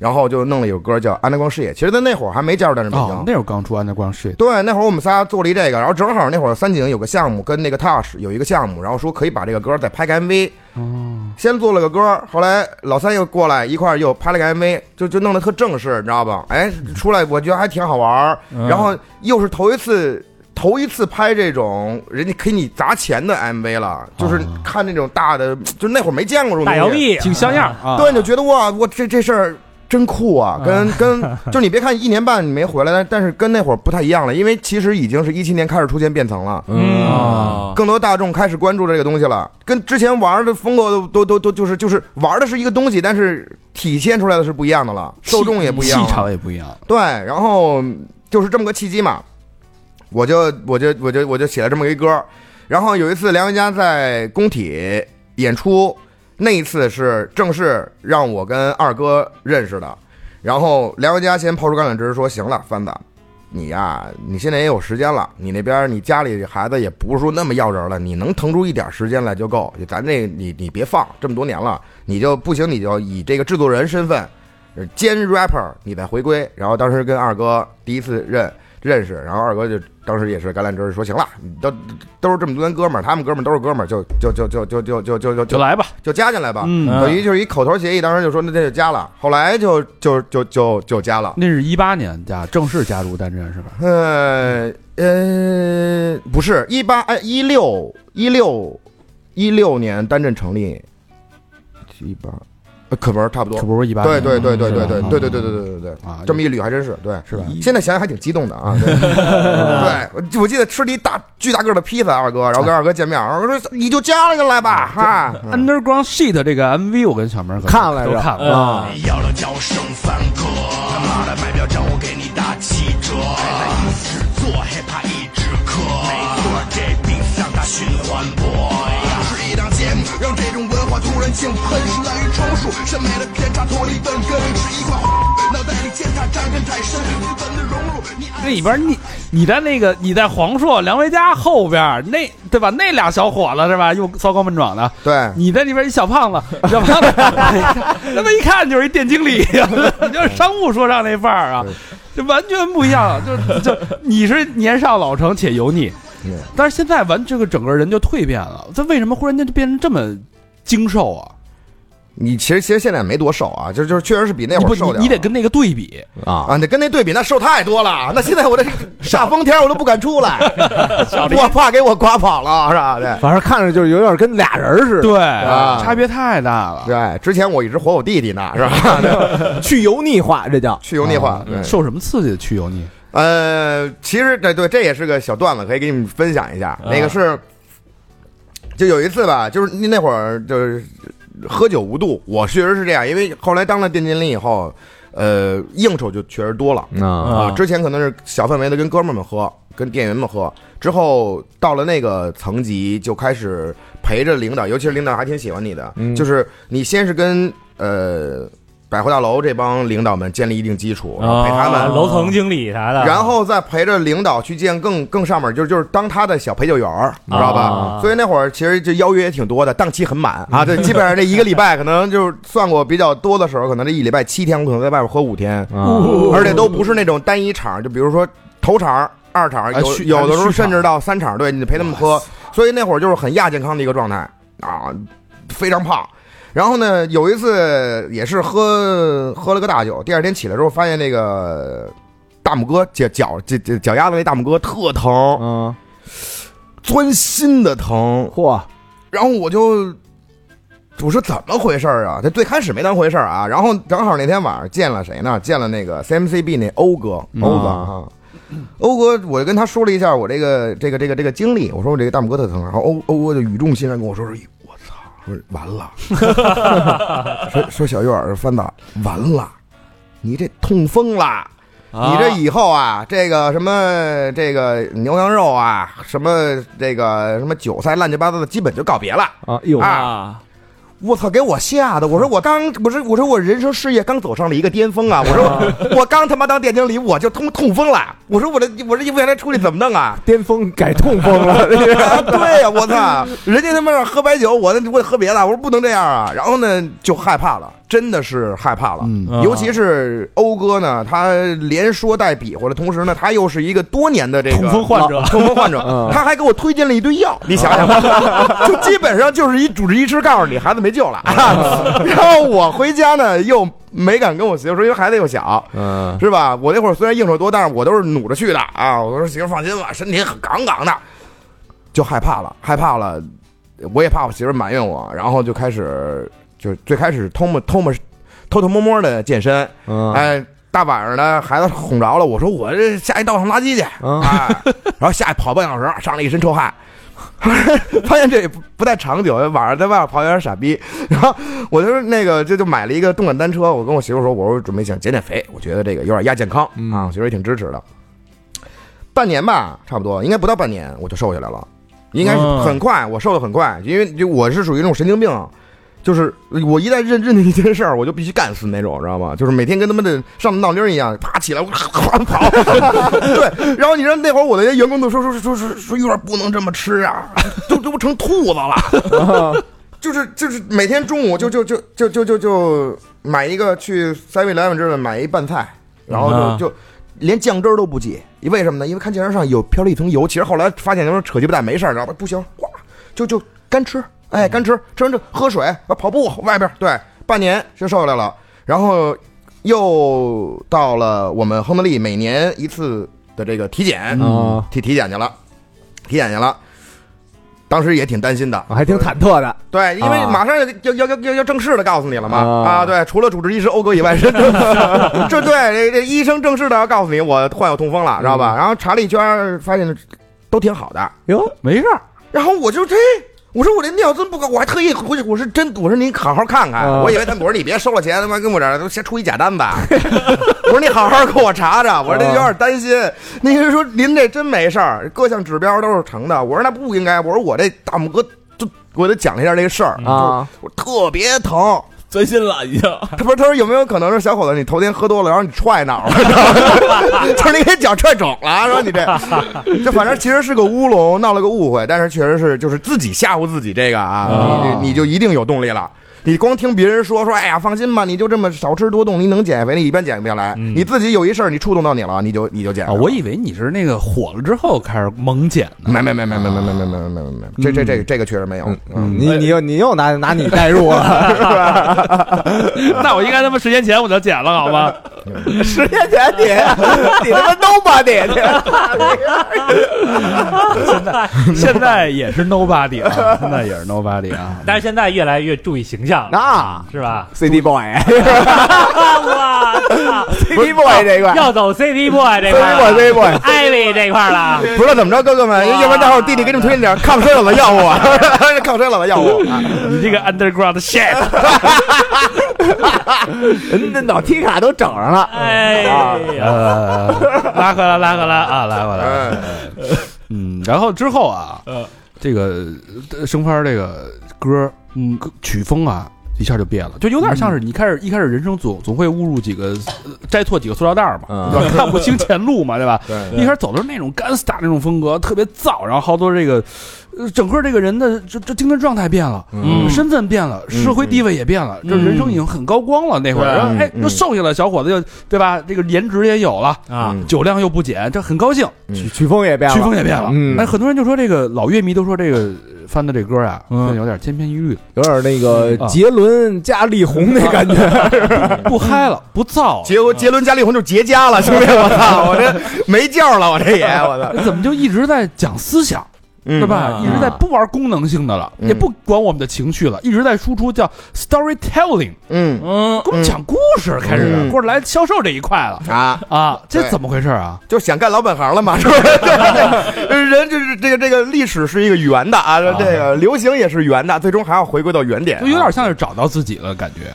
这就是在摸索嘛。我觉得所有人都不能说在某个领域你是成功的，或某个风格里是成功的。我觉得你一直在试，你一直在想做你想干的事儿。我觉得你有这个动力其实是最主要的，嗯而并非说你最终产出的吧。你还有这个动力，我还想尝试，我还想回归，我还想用我讲故事的方式去。出歌，可能他已经违背了现在的这个所谓的一些流行市场，但是嗯，你你还有这个动力，那你就去干就完了，哎对吧？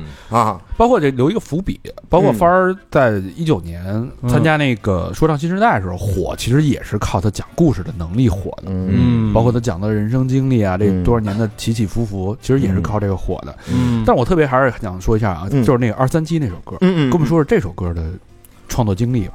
二三七是我第一个真正意义上在平台上数据达到九百九十九这个评论的一首歌曲。哦对，就是它是我人生中第一个这样的歌曲啊，因为你早年间玩儿你上传那些什么。分贝网来，包括那个那个有有个几个评论，你就觉得我操，我是明星啊，就是那种，他妈九九加很厉害。挺多套呀，九九加这个二三七这首歌，其实它是我小时候经历的一个故事，是真实发生的。然后呢，呃，这首歌要感谢的一个人，其实是我们厂牌的斯威特。就有一呃那会儿已经呃成立单身北京了，然后还没上节目，然后但是单身北京那一年在走巡演，然后在巡演的路上，我们这帮人在一块儿呢，基本上就是旁边人都说我们扰民那种，就太能聊了。然后就聊到了这个故事，彼此分享自己呃年年少经历嘛，是吧？对，然后就聊到这个故事了。那也给我们分享一下什么故事啊呃，是这样的，是那个我小时候衙门口村儿，你们知道吧？石景山那边那特别特别乱，现在呃呃规划的还都挺好的，就是已经从那些这衙门口村儿，你听这名儿，嗯衙门口啊、对衙门口，冤情就不少，反正嗯对。然后那会儿我们我们有好多 好多哥们儿都是在那边的，好多过去的那些。呃，兄弟兄弟伙们啊，都都在那边，我们也经常在那边混迹在那个地方啊。对，像那那那那边的一些什么网吧呀，一些广场啊，一些台球厅之类的，都是我们常去的地方。嗯，然后我们那会儿身边呢，也老有一些，就我们属于自由散漫，呃，小年轻儿，然后也老有一些初中生、女生这种跟着我们一块儿玩的，知道吧？就是小妹妹们跟着跟着跟着哥哥屁股后边玩的这帮啊，嗯，对。然后其中就有这么个姑娘，然后就是她身上经历的一些东西吧，啊，就是那种，就也也其实也是摇摆少年这个思路也跟这首歌差不了太多，就是她在那个阶段，这些女孩她也不知道她想要的是什么，她可能她觉得我认识这帮哥哥，我是很酷很有样儿的，嗯。我把衣服这么穿，露肩，对我或我身上有个小画儿，我觉得我就能在我的学校中有一席之地。啊，然后在学校里边，我可以跟你们说，我说我外边有多少哥哥，就是那种，就是有用用用我妈的话来讲，在那个年代，因为我妈也见过好多这样的小孩嘛，嗯。就是说他妈的脏丫头片子啊，就是就是这种。我们老师老说那个这姑娘社会关系很复杂，嗯。啊。啊，对，这还算委婉的呢。对。啊，反正就当时认识这么一个就是社会关系很复杂的小姑娘啊，然后就是就是有一次跟另外几个哥们儿吃饭去，然后另外这几个哥们儿呢，其实那会儿好多所谓的哥们儿，你不是很深入的了解的，嗯。知道吧？可能是通过某一次打架。或者某个地方见着了谁谁谁认识，哎，相互搭咕一下，也都在这片玩儿，那就一块儿坐会儿呗。对对对场面上的，然后吃饭去了，然后这边也有一小姑娘跟我们一跟跟跟跟我们在一块儿，就说这那就就就就是那小女孩嘛。然后对方那那那边就说，哎呦，他一大哥要来，然后就记得开了一大捷达倍儿破，啊但是那会儿你牛逼了有辆车你很牛逼了啊，牛逼！我说哥哥开着车来的，然后也带俩小马仔往那儿一坐，就那哥就那哥哥，我跟你说，就现在你就是就是你都不能拿那些电影的人去套，你知道吧？就是因为有的时候我我我有有一些电影，我觉得看上去就特假，嗯就真正那帮他妈的混蛋王八蛋，他真挂相。嗯。他坐在那儿，一个气场，他他妈就挂相，你知道吗？嗯。就是你看这个人又他妈脏，但是你你你就你就你你你你不敢惹他，就是那么、就就就就就是那么块料，知道吧？就当时这个大哥就是往那儿一坐，很油腻，砰往那儿一坐，然后就吃吃吃吃，一会儿就就把这小姑娘给就给就给薅走了，然后就就没没人敢拦啊，因为那是哥大大哥呀，啊。真是没也不认人敢拦识。他大哥跟那小姑娘没见过，不是在他们的眼里边就是玩物，哦，嗯，就是这么个这么个事儿。就有点半半推半就半霸凌的那种。这这何止霸凌啊！这就是他妈的就是强迫嘛，对呀、啊但是你又不敢，就看着你帮一帮小鸡巴崽子，你也不敢说什么，嗯你薅着就走了。然后就就这事儿给我当时触动还挺大的。后来就他们这种局我就不去了，因为我知道我我我我阻止不了什么。但是你说我真有那么坏吗？我也不是那么坏的孩子。但是你说你你你真让你这样这种事儿了，你你说你难不难受？反正我是我是我是挺难受的。嗯。我觉得就是就是我承认我是坏孩子的点是在于我我我觉得这流氓假仗义打架这种我他妈敢上，但是你说这种事儿是我我我我我认可不了的，不不是说哎这孩子自居流氓或者他有一个流氓圈子，这些事儿就是一定都是都是都是应该有的。嗯嗯所以就是我有很多事儿是是我的底线，然后后来就那个圈子我基本上就不不不再去了。我觉得这这很恶心，我又改变不了什么，然后我就算了。嗯，然后就跟斯维特分享这故事嘛，然后斯维特说：“我操，说这他妈多牛逼啊！说你还写成歌啊！说你现在你看你咱咱们现在有粉丝了，你把这写成歌，你你警醒一下。说你放心，不同的时代里边会有不同的霸凌的方式。”会会给这种小女孩儿，就是你你现在说，因为我是乐观主义嘛，我说之后可能就不会再有这样的事儿了。他说不可能的，你用网络霸凌也会有，对吧？嗯对我我我我我不去碰你的身体，但我用其他的方式让你一样难受，一样一样有这样的。他说你把它变成歌，你好多喜欢咱们都是小孩儿，你让他听一听，嗯能听进去就就就算是就算是好事儿了嘛。但是你没听进去的，那那那那可能你，但是你写了，你总比不写强。至少有人会救一个算一个。至少有人会对，然后我觉得他就也算推了我一把，我回我就把这歌给写了，做了个 beat，然后把这歌给写了。所以二三七这到底是什么意思？呃啊，刑法第二百三十七条，那几年我总站在衙门口，和狐朋狗友每天抬酒再喝着酒，其中还包含一个上初三的小女孩，她可能觉得傍着这帮哥哥特好玩，可能她在学校里会变得很有面子，叼着烟拿烟支起甩着辫子，对，还得把校服半搭肩膀，露出画在锁骨上的那只凤凰。它其实是一个反暴力霸凌的一个法案，是吧？对，霸凌猥亵、猥亵、强奸什么的，猥亵强奸的一个法案。嗯嗯嗯哦，嗯，还挺有社会责任感的啊，这事儿。嗯，哎呀，但是确实是你经历过，嗯你就你就觉得其实。我把它上升到责任，反而我倒觉得我自己有点油。但是就是这这，但是这个事儿，我是肯定是不想再看到，因为你你亲身经历过这样的事儿，你又你又没有任何办法的时候，尤其是那小姑娘平时还有时候虽然可能沟通不多，但是她老在你屁股后跟着你那种，还不是不认识，跟自己妹妹似的呀。就你就你就特难受，这不就是就特难受。中国版的黑暗荣耀嘛？好反正，这种事儿肯定是不想再再再再看第二次发生这种，嗯。挺不好的。所以我觉得，觉得就是我可能，我觉得二三七对你来说也是一个一个起点，就是你开始去讲故事，去试试图去，你可能没有那么强的，就是我一定要有责任心，没有没有那么强的一个动机和一个心理的一个一个推动力，但是你做这件事儿，其实它是有责任在里面。当然，慢慢的，就写的歌是越来越走心，越来越嗯。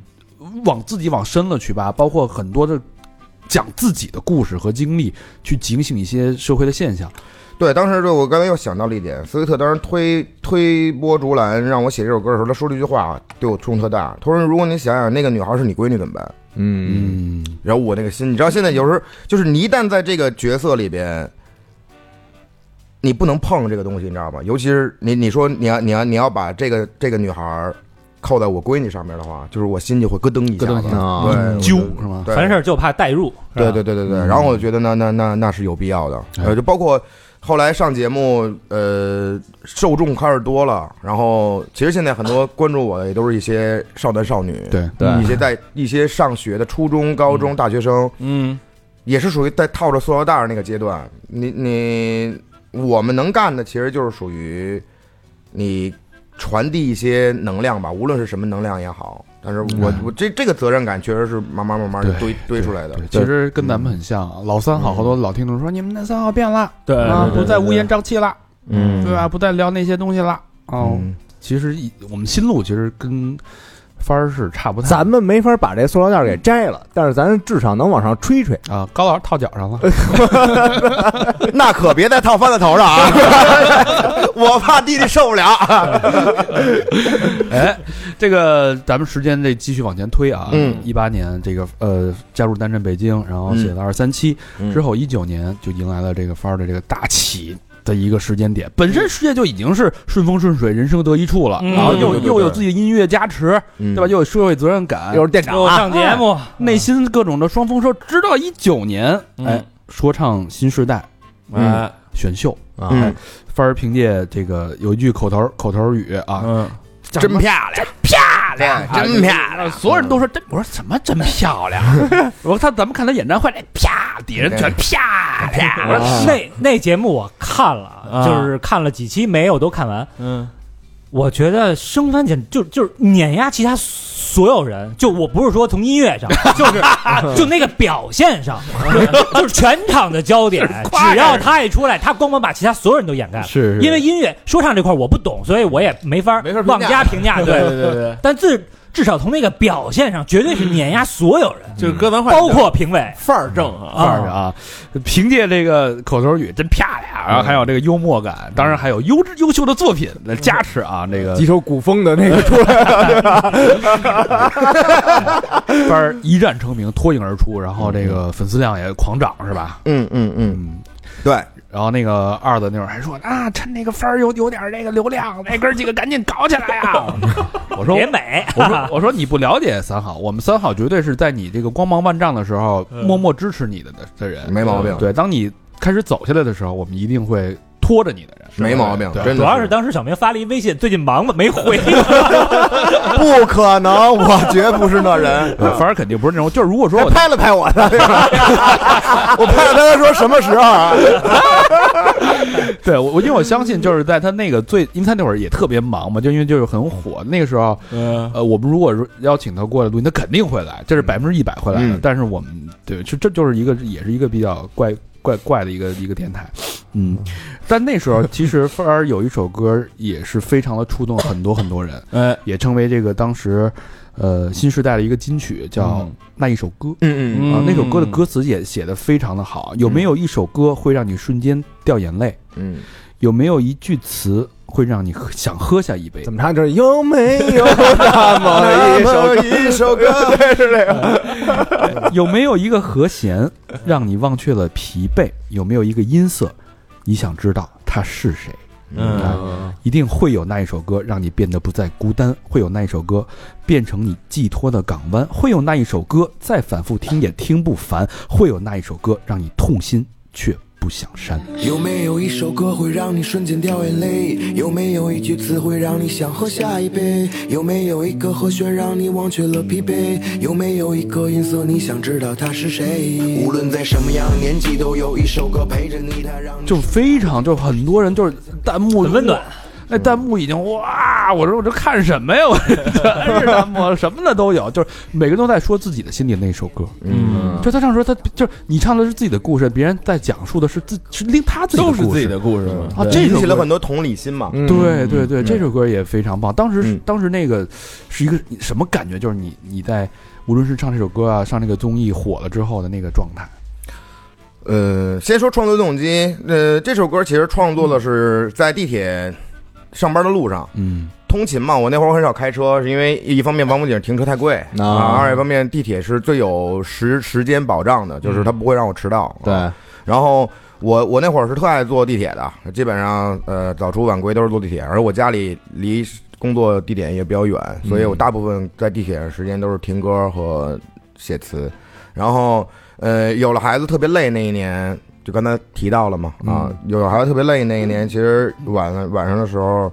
呃，有时候你要保持状态，你你你你孩子可能随时要起来，然后你又你又不敢睡，然后就就就就就都是音乐在陪陪伴我。我觉得其实音乐对于咱们来讲就是陪伴嘛，声音陪伴，嗯就包括咱们做的播客，其实都是声音陪伴。我觉得、嗯啊，它有温度感的，很多音乐是有温度感的，温度感又是对于我来说是非常重要的一点，因为它是给我动力的啊。然后呃，你像我很疲惫那一会儿，就会经常去听。呃 n u j a Bass 的音乐，它会让我安静下来、平静下来。包括呃，你要思索你下一步准备怎么走的时候，我会会我会听一些这种电影的这些原声，嗯相对安静的一点儿，就包括日式爵士这种酸酸的爵士，我听这种东西。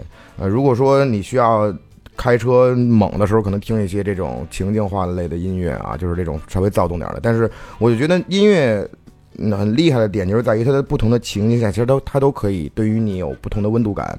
然后就是有一次在呃地铁上，就是随机播放那首老歌，然后突然就把我带回到某一个时期了。就是呃，我我我我在放一个歌单是那个呃早期的港香港台湾流行音乐这么一个，然后也是特别累，然后在坐地铁回来的路上，然后闭着眼睛睡，然后听那些老歌，然后突然有一首好像是花田错吧还是什么，就是好多年不听了，啪，突然又又又又听又。就是那个神经，就突然好像又回到了当时那种感觉，嗯然后有很多，就是比如说，我觉得音乐的魅力就在于，比如说我我现在在处于热恋期，然后我在热恋期这个阶段，可能是我十七岁，然后在十一岁热恋期的时候，我特别喜欢听的一首歌曲，比如比如《简单爱花香，嗯》啊，比如这种东西。嗯。然后你好多年之后，你基本上都忘去，因为人的脑容量是有限的嘛，你你忘记它了，然后突然有一天这个歌再再次播放，你一下就能回到当时那个画面。没错，对对对对嗯没错，对，然后就当时就是这一点，砰就打到我脑子里边儿，这个画面感就是就是就是很很难再那么清楚了。因为花莲错，我我我我有一段呃初中的时候，我是非常非常喜欢听，然后每天在循环的播王力宏那首《花田错》，然后突然打到这首歌，哇，那个画面感好多事儿就一下就回到眼前了，闭着眼嘛，哎呀，我觉得太帅了。好多音乐太帅了，然后就是就是灵感是是顺势的嘛，就是就稍纵即逝的嘛，然后突然来了，我就那那那那我去写一个这样的音乐吧，然后当天回家就做了个 sample，就现在听到的完整版是后来找了一些厉害的编曲老师，就最最开始都是我自己做一些 sample，然后就开始填词，然后那个 demo 就出来了，就是就是呃就都是一种感觉，你知道吧？就是我觉得这东西你你你硬写，好多音乐你硬做。你给自己还弄一思维导图，然后你硬写的话，真的有我身边有做拿思维导图写歌的，知道吧？那可能就未来就 AI 就就就把这事儿帮你干了。对能写，但是没感情。是的，他会缺一些东西。就其实好多歌曲，我们现在去听好多我我我们的老歌也好，或者一些过去的一些老歌，它可能制作的比较粗粝，但它一样劲儿是对的，和 Web 是对的，是因为它它表达的是真诚的东西。对对对对对，我觉得反正这个是就就就就就就是那一首歌，反正大概大概就是这么一个思路来的。一下就大火了啊！对火了之后，这个人生轨迹也发生了变化。我觉得你你赶的时间还挺巧，你从你，呃，从家庭宅出来，稍嗯能稍微有点脱身，重新回到这个说唱圈儿。一八年、一九年就火了，对，然后正好是三十那年就上了个节目，就我好好多都是卡着嘛。你看我我刚有个闺女，然后我当年领，我三十那年，好顺呐！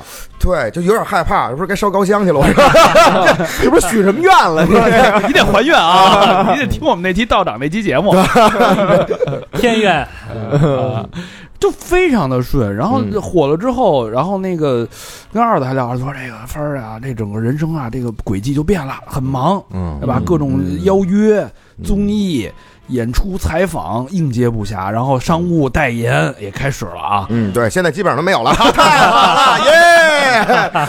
帆子重归地下，哎，是不是那个节点就是咱们合作了一首歌曲，叫《勋章》的那首，让让咱们给方的是吧？之后全他妈看走了。然后号称这个说唱界的孔雀哥哥。好，我们继续，我们继续。当时那个是什么感觉？我们也没火过，特想特别特想去了解，准准备准备。等我们火的时候什么样啊？嗯，就是又套了一层塑料袋儿，嗯，嗯，对，就是就是刚摘下来两层。对，人人生中又套两层塑料袋儿，而这层塑料袋儿呢是是镀着金的，啊，明白吧？哦，是你想戴了，可能，或者说你你你就你你就直接就就给你戴上了，啊，然后你就会觉得你身边哦翻天覆地的变化，突然你觉得哦，一切有一哦这样啊，你好像觉得自己是个人了。比如什么样的变具化？具体点儿什么？有有人给你你认识了各种各样的人，之前可能在电视上见的，然后你现在哎，你你可能有个机会能认识他了啊，你你可能还就就就是能能能坐下来聊会儿天儿，喝杯酒这种啊，对，哦然后有一些之前你你向往的节目可能会找你说，哎，咱们聊一聊，沟通沟通，然后你发现你的音乐哦可以卖钱了，这都是这都是对于我当时来讲翻天覆地的变化。有没有各种人就综上来了呀？男的女的，啊，呃，比如 什么什么什么意思？就是就是就是就是 比如找你合作的呀，男的女的呀，哦，呃，音乐合作就是呃就是就是就是也有，就是就商务嘛，是吧？呃，什么啊什么，包括小歌手不红的，什么女翻子，你给我写首歌啊，没有没有没有这种没有没有这种没有这种没有这种没有对，但是就就写个就是还挺引为傲的是，因为我接的商务不多嗯啊呃，而且我都不会把他们以商务的角度去看，因为我觉得你既然找到了我，我还我觉得我是一个尽职尽责得得把这事儿干好的人，所以我就接过两个，第一个是那个给那个戚继光戚继光呃这个这个这个这个这个纪录片写一个片尾曲啊民族民族英雄啊，嗯然后还有一个是呃亚运会的一个纪录片的这个这个片头曲，我就写过这俩。我靠，这这不是商务，这是什么荣誉啊？对对对，其他的我还是真是没没怎么接过。啊这么正向的，戚继光那个民族英雄戚继光那个电影是吗？呃，他他那个应该不是电影，也是个纪录片儿在哦录片儿。在 B 站上的那那哦个，对对对对，分成几集，然后那个片尾曲是我做的。啊那这个人设算立住了，立住了，一有这片儿就找他了。正向把你当成那个硬汉的那个感觉，那叫什么？那个那个我可能是就还还是觉得那个耳力还可以啊。嗯那电影演员那个男男的，陈建斌，哎，是有点像。不是那硬汉戴戴明红星二锅头那个啊，张涵予，张涵予，张涵予有点那哦个说唱界的张涵予那劲，儿，张涵予，张涵予老师太帅了，太帅了，嗯声音好，尤其是老炮儿里那个。都是谁啊？是不是都活腻了？我说我说这大哥太有样了。我说小时候为什么他不是我大哥呢？哎呦我天哪！因因为你没修车，这没修你修车，车他就是对，然后那会儿就赚着钱了嘛，嗯赚着钱这个这个有有没有膨胀啊？膨胀肯定膨胀，这是实话。掏钱掏费单飞了，对，掏心掏肺的时候，因为昨天单镇北京已经装不下了，说单镇我要单飞了单。单单什么真单什么精？不不不不，这这点啊，这点咱那个翻子掏心掏肺说还真没有。但是你要说飘，肯定也飘，因为你之前毕竟没见过这东西，然后你又觉得我操，好像现在我是个人了，各方面的东西给到你，也有资源来了，然后音乐也可以卖钱了，你突然发现你一切都正向的时候，你肯定会飘，嗯这是实话，掏心掏肺的说。但是呢，我又特别感谢，为什么还是又说回来？我感谢我上班这么多年，又当过店经理这么多年，就是你飘是是一定的，因为你你你之前没有经历过，他来到你的时候，你会你会最开始是嗯，然后哎你还挺舒服，嗯你去享受。但是我又是一个晚上睡不着觉的人，我会我每天晚上基本上都会复盘一下我今天都干了什么，嘿呦，嗯然后你就复盘，日三省吾身，哦对，你就你就盘嘛，你就盘嘛，你就会你就会觉得呃是不一样了吗？真是不一样了吗？嗯也不见得，那，也不见得，也不见得啊。可能你是干某些事儿的时候，要比之前要更顺当了。比如说，你现在在想做一首音乐，找一些制作人，呃，找一些资源，你可能比那会儿要稍微强点儿了。但是除这些之外，我觉得也没有特别大的变化啊，没有特别大的变化。是不是看清楚这个潮流了？就是也觉得就是一阵儿的事儿，对吧？以后还是脚踏实地。对，其实是这样的，就是，但是，但是，但是，但是，这种发言特别容易被别人说成站着说话不腰疼，但确实是这样，就是，呃流行稍纵即逝嘛，真的是这样啊！你你看明白这点，你才能知道怎么活下去。就我记得，其实二哥也是我的贵人嘛，二哥是我一个大贵人。我从从那个节目下来之后，二哥我们最开始在规划我未来音乐的轨迹的时候，二哥就一直在说，我说范子咱们一别飘，二是咱们一定要知道，就是我我能干的事儿，就是尽可能的让你的。音乐生涯变得更长一点儿嗯，嗯啊，就是还是别忘了你自己是是什么，嗯，你打哪儿来的，你又想干嘛，你永远都不能忘这点。如果说我现在我现在就想当个网红，或者说当一个这种啊，就是什么乱七八糟这种啊，那我那那我可能目标就不一样了。你如果你的目标定的还是音乐人的话，那你还是得走音乐这条道路。反正我看另外的一某那个东北的某位 rapper 啊，嗯红了以后，就是现在参加各种综艺啊，然后好像脸上好好像还动了动刀，现在弄得白不呲咧，就有点往 idol 那儿走，本身也不是那一挂，哎，对，嗯，哎，转型了嘛？所以就是我觉得就是人在整个人生中会有很多嗯选择嘛，嗯。嗯尊重每一个人的选择，但是放在我自己这儿，我也有很多选择。嗯，嗯，有选择就是好事儿，因为很多人到这个年纪就没有没得选啊没得选。嗯，对，这当然我也干过好多让我自己没得选的事儿啊，就先把自己一一一个事儿干了，然后我没得选，我必须得去干这个事儿。但是能有选择的时候，我还是想选择选择啊。嗯，对，。然后这个面临的一个很实际的问题，嗯，你其实是就是给了你一个机会，嗯嗯你是要专专职专业的从事音乐，还是再回到这个原来那个状态，一边当店经理一边做音乐？嗯嗯嗯。这时候范德做了一个很大胆的选择，嗯嗯，他把工作辞了。对对对对对。干了十十四，年，十一年，十一一年，十一年。嗯啊，应该如果算上公司白养我这一年，应该十二年，啊十二年，对对。哎，那这这一年，这最后这一年算是什么呢？停薪留职还是算？我上这个节目的时候，我区域经理就特别特别支持我，嗯因为他们都知道我喜欢这个东西，说哎，现在有这么个机会了，你就去吧，啊，你就去吧。因为最开始我我我对于综艺是是那个状态，抵触的很抵触。啊这二哥知道，当时是联系到二哥那儿了，是要我，然后说去那个节目，然后然后我最开始是排斥的，后来就是他建了个群，说你先聊聊嘛。嗯我这不是清楚我在我媳妇他妈家呢，我在那个那个那个厨房里边抽着烟，这边开着抽烟机，这边打电话。我说你们这就当时说话特别不客气，那当然现在跟我们沟通那个也那副导演也是我们哥们儿啊，那当时特别不客气。我说你们干嘛的呀，乱七八糟的？因为我觉得他们那一那那一套都是那种竞技性，我特别讨厌，就是你拿歌他妈打打竞技去，这东西怎么分好坏？您是一写故事的，这是一他妈杀人的音乐，你这你他俩怎么他妈弄？你说？我就我就当时我觉得这事儿不靠谱。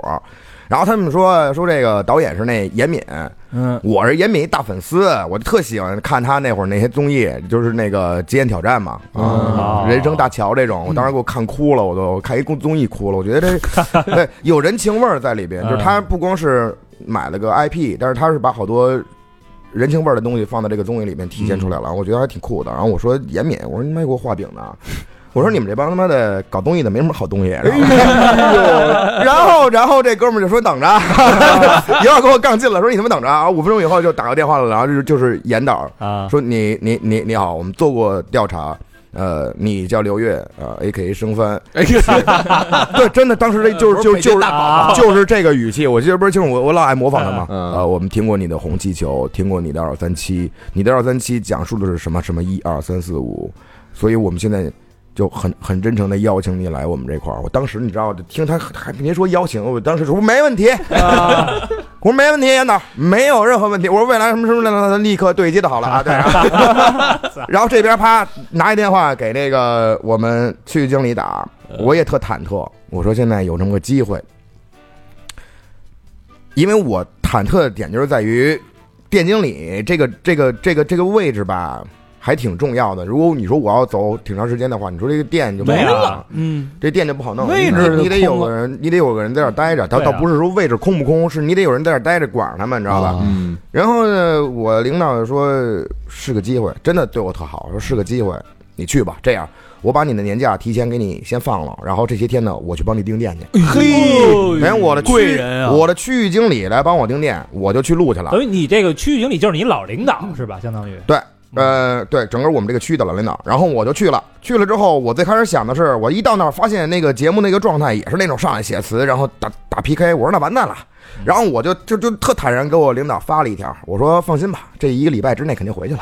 这就大，这就大，对，你想，这我这这这这打 PK，就我的歌上里边当时一大嘴巴，给我我就我就回家了，我就知道吧？对，这个没有任何的那种攻击性，我的音乐带上去的，你这个而立，人那边我他妈杀死你，我这是我这是，对，然后我这上来你一看光阴似的，完全就完全是软下去了，知道吧？对。儿女双全，然后，然后就没想到他的节目是这么一个很 peace 的状态，就他就不是，他就把这个这个这个对抗性就拉得很低，它其实就是还是就像是一个夏令营似的，嗯然后就就一下这时间就长了，而立过了以后，哎，我又进入到下一赛段了。我就跟领导说，我说这个，起码明年那个 年假也给我提前去放了。我说又又进了，然后就一下就又录了这个节目得拉了一一个多月吧。哦然后其实回来以后，刚一回店里头，我领导就跟我说了，说其实你当时第一次说进的时候，我就知道你应该干干干干不久了，因为你、啊对你你你你你你就进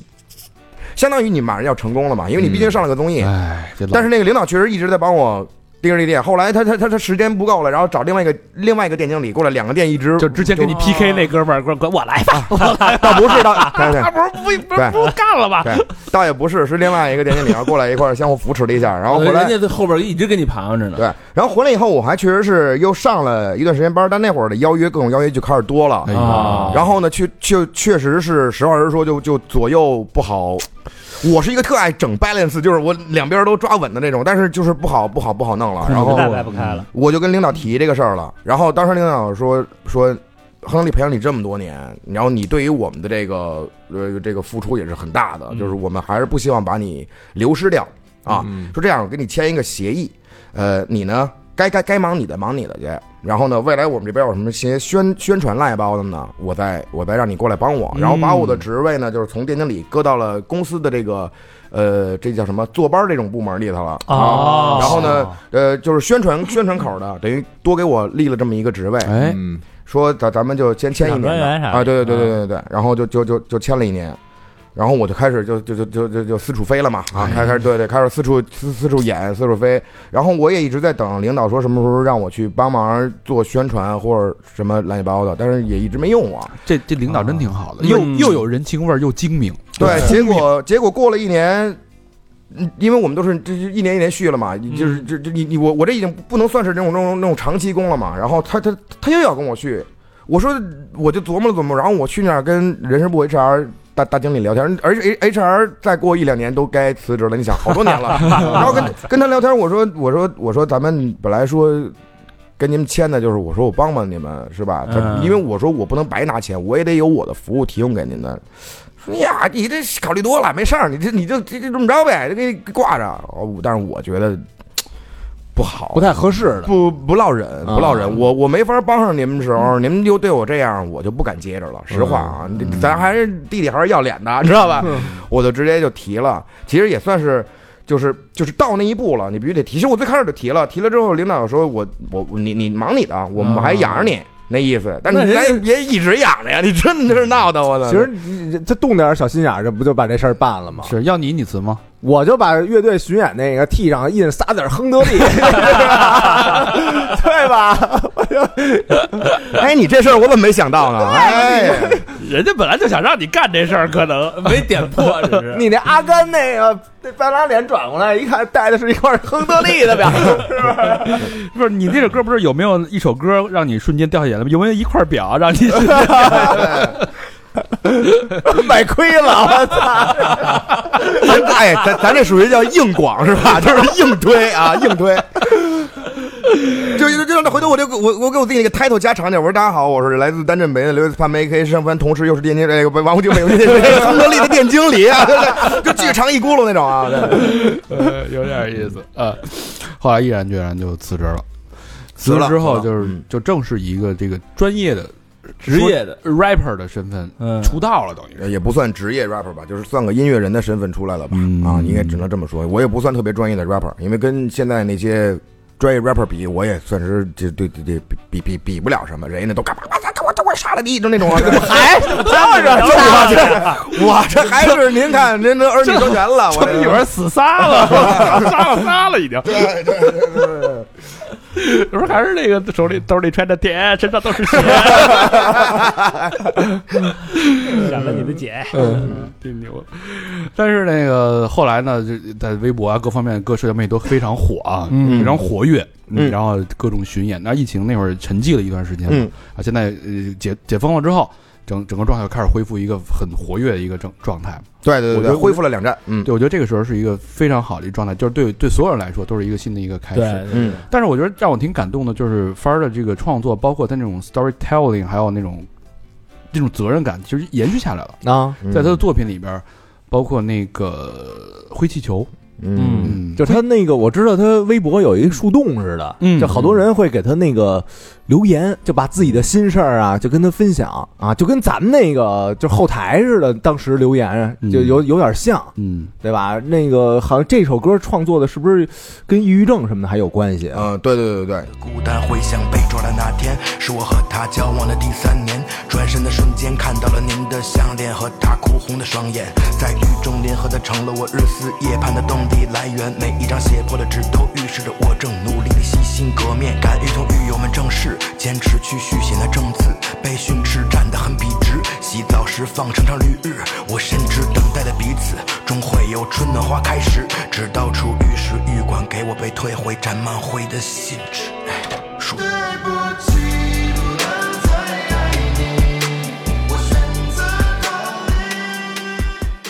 气球是一个系列，从我人生中第一张个人专辑开始做。嗯。呃，福尔康定那张专辑里边有首歌叫《红气球》，红气球。红气球呃写的对标的群体是呃这些小朋友被家长虐待这么、啊。这么个事儿啊，原生家庭就是可能父母离异，然后对孩子打骂。嗯啊，把一些情绪强压在孩子身上，包括恨铁不成钢，父母没干到的，然后把这东西就是就就一切的这些东西都堆在孩子身上，然后就你必须得成功，就这种一些。不幸的童年，对，就就就是我是影射了一下，然后就写了首歌叫《红气球》，然后也是以一个主观讲故事的思路，把把我自己进行代入，然后带进去。然后到我第二张个人专辑，也就是《而立》这张专辑里边呢，写首歌叫《蓝气球》。蓝气球写的是，呃，打老人，因为这个也是我身边经历的。嗯就是那会儿我在外市上学的时候，就有那么一个孩子，就是我们当时说这种孩子叫杵窝子，知道吧？杵窝子对，啊对，在外边他妈的三脚踹不出个屁来。但是那孩子在家里头天天打他爷爷奶奶，你知道吗？耗子扛枪就是就是就是有一次有一次让我们知道这事儿了以后，我就特别忍不了这孩子，妈一米九几，在外边特别杵，天天让人切钱来，然后回家自己欺负老人，然后我觉得我我当时想弄死，但是后来我就觉得。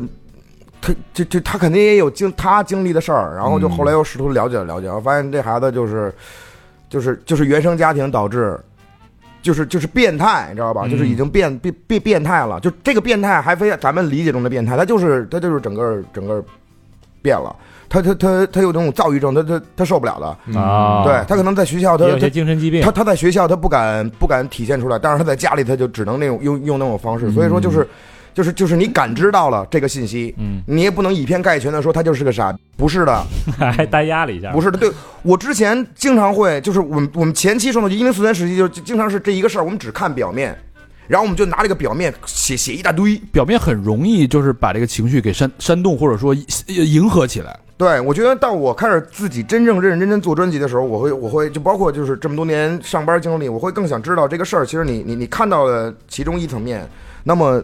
它它背后隐藏了什么东西，就对就更想去挖一挖。然后灰气球其实就是就是抑郁症嘛，因为当时正好身边有朋友得抑郁症了，嗯我像我这种他妈的阳光积极小少年，身边因为都是这帮酒肉朋友，很很难，就是你天天好好表达、好喝、好造的，很难得这种东西你。有出口，对，因为咱们每个人其实都会有抑郁的点在里边，只是一般人他都会疏通的，有些进进到这个这个圈里边，嗯一旦失手他就出不来了，你知道吧？就这就特难，就尤尤其是我身边发发生就是出现这样的人的，然后我觉得那我有意写一个这部分群体的，然后我就看了好多类似的报道。我记得印象特深的是，当时看了一个那个视频类的报道，就是给好多少男少女们读这个信。让他们去读，然后嘎嘎嘎通一段文字，然后让他们想说写这个文字的人是什么样的人，然后他们就就就就就大胆的说、哦啊，说这应该是一个漂亮的女孩，或者这是一个性格开朗的男孩。但后来就是整个在这个视频的最后那一刻，然后就是一个大反转，就跟他们说说你们所有读的都是这些重度抑郁者在呃离开人世前留下的这些话。哦对，就是他们会隐藏的很深，就是就是就是通过这个，然后那会儿一就身边有人得抑郁症了嘛，然后我就去了解抑郁症，然后我就发现这个病症其实恐怖点就是在于它的隐藏性很强，它会让咱们普通，比如说你。头一回见这个哥们儿，你觉得聊天赖包都都还挺正常的。如果他没到重度的情况下，都是很正常的。但是他其实很危险。有些人其实，在重度和中度之间左右徘徊。如果有一天他觉得某某一个稻草压死这只骆驼嘛，就就就就不行了的时候，砰，他就可能就干一些很多极端的事情。对，嗯所以，然后我就觉得这一类人，我需要有还是那份责任感嘛。我觉得嗯我我觉得得写，包括你看这回巡演，明明知道这种叙事类的歌曲在现场它没有好的反馈，但是还是尽可能的编排，把这首歌在整个巡演里边把它当一个 lead 似的编排出来，想让他哎，抱歉，想让更多的受众。知道有这一类人，让他们，如果你有知道身边有这样的话，多给他点关注，多带他出去，哪怕唱个 KTV 之类的也好，就是你能你能去改变他是最好的。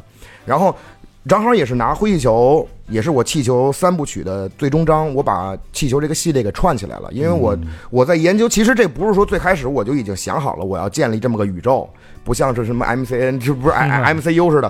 我是我是确实是在在读很多看很多病例也好。故事也好，就是抑郁症的时候，我会发现它其实是连带关系的，它是它是一层套一层的，嗯。很多都是呃原生家庭不好，导致慢慢的开始变态，然后最终导向这块儿。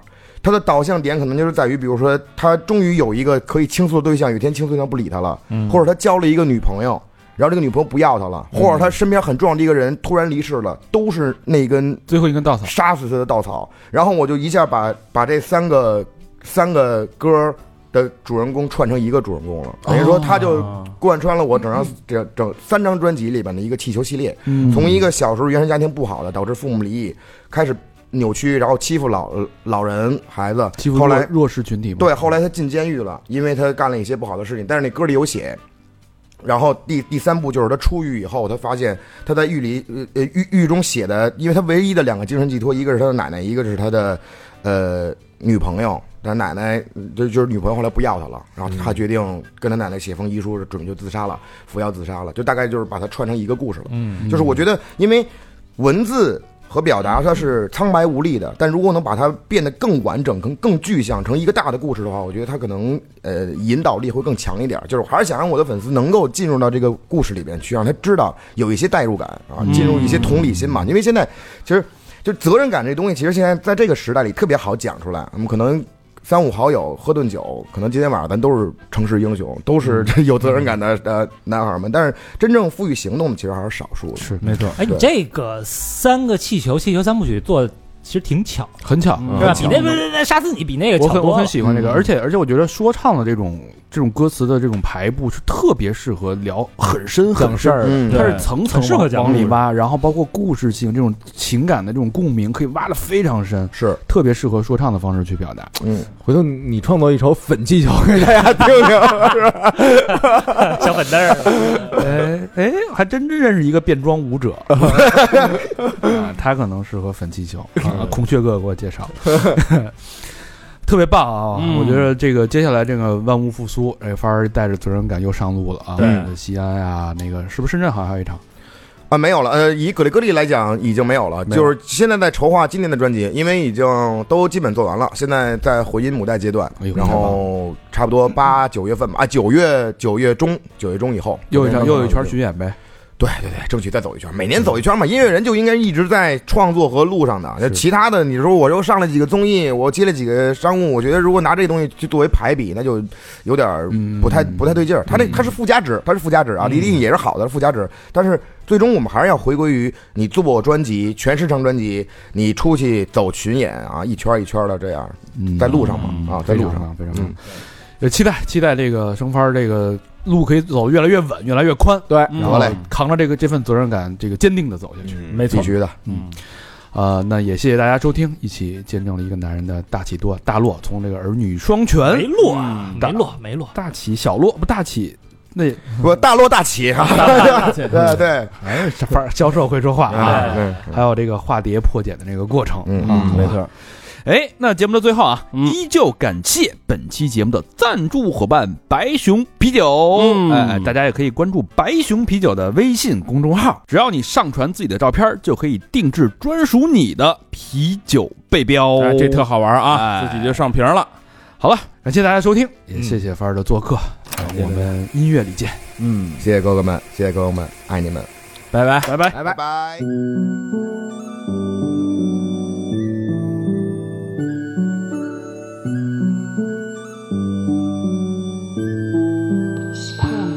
有没有一首歌会让你瞬间掉眼泪？有没有一句词会让你想喝下一杯？有没有一个和弦让你忘却了疲惫？有没有一个音色你想知道他是谁？无论在什么样的年纪，都有一首歌陪着你，它让你瞬间安静，或是激动，分享给人听。是一首古典，或是蓝调爵士和 r i c k y 是一支朋克，或是摇滚 hip hop R&B。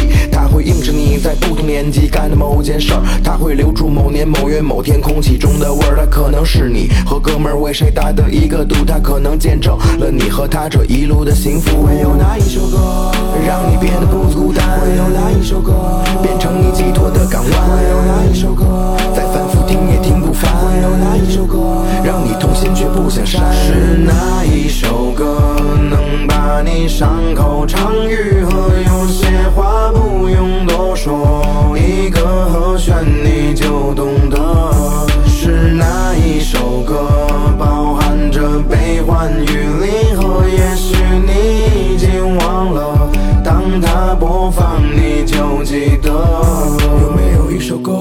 觉得很现实？有没有一句词会让你很难以启齿？有没有一首歌会让你对自我审视？有没有一句词会让你想要再坚持？无论在何时何地，戴上耳机，享受那份宁静，或是推杯换盏后的冲动，想去为谁证明哪首歌、哪句词包含的是兄弟的情？哪首歌、哪一段代表着我们还年轻？它会封锁一些记忆，当你再次把它播放，它会是你青春期里青涩的爱或是伤，它可能改变你的轨迹，但是是你没多想，它可能成就了你今天站在舞台上。会有哪一首歌，你获得简单的快乐？会有哪一首歌，想让你不断的润色？会有哪一首歌，叫你想去弹指更多？会有哪一首歌，感谢它所带来的你伤口常愈合，有些话不用多说，一个和弦你就懂得。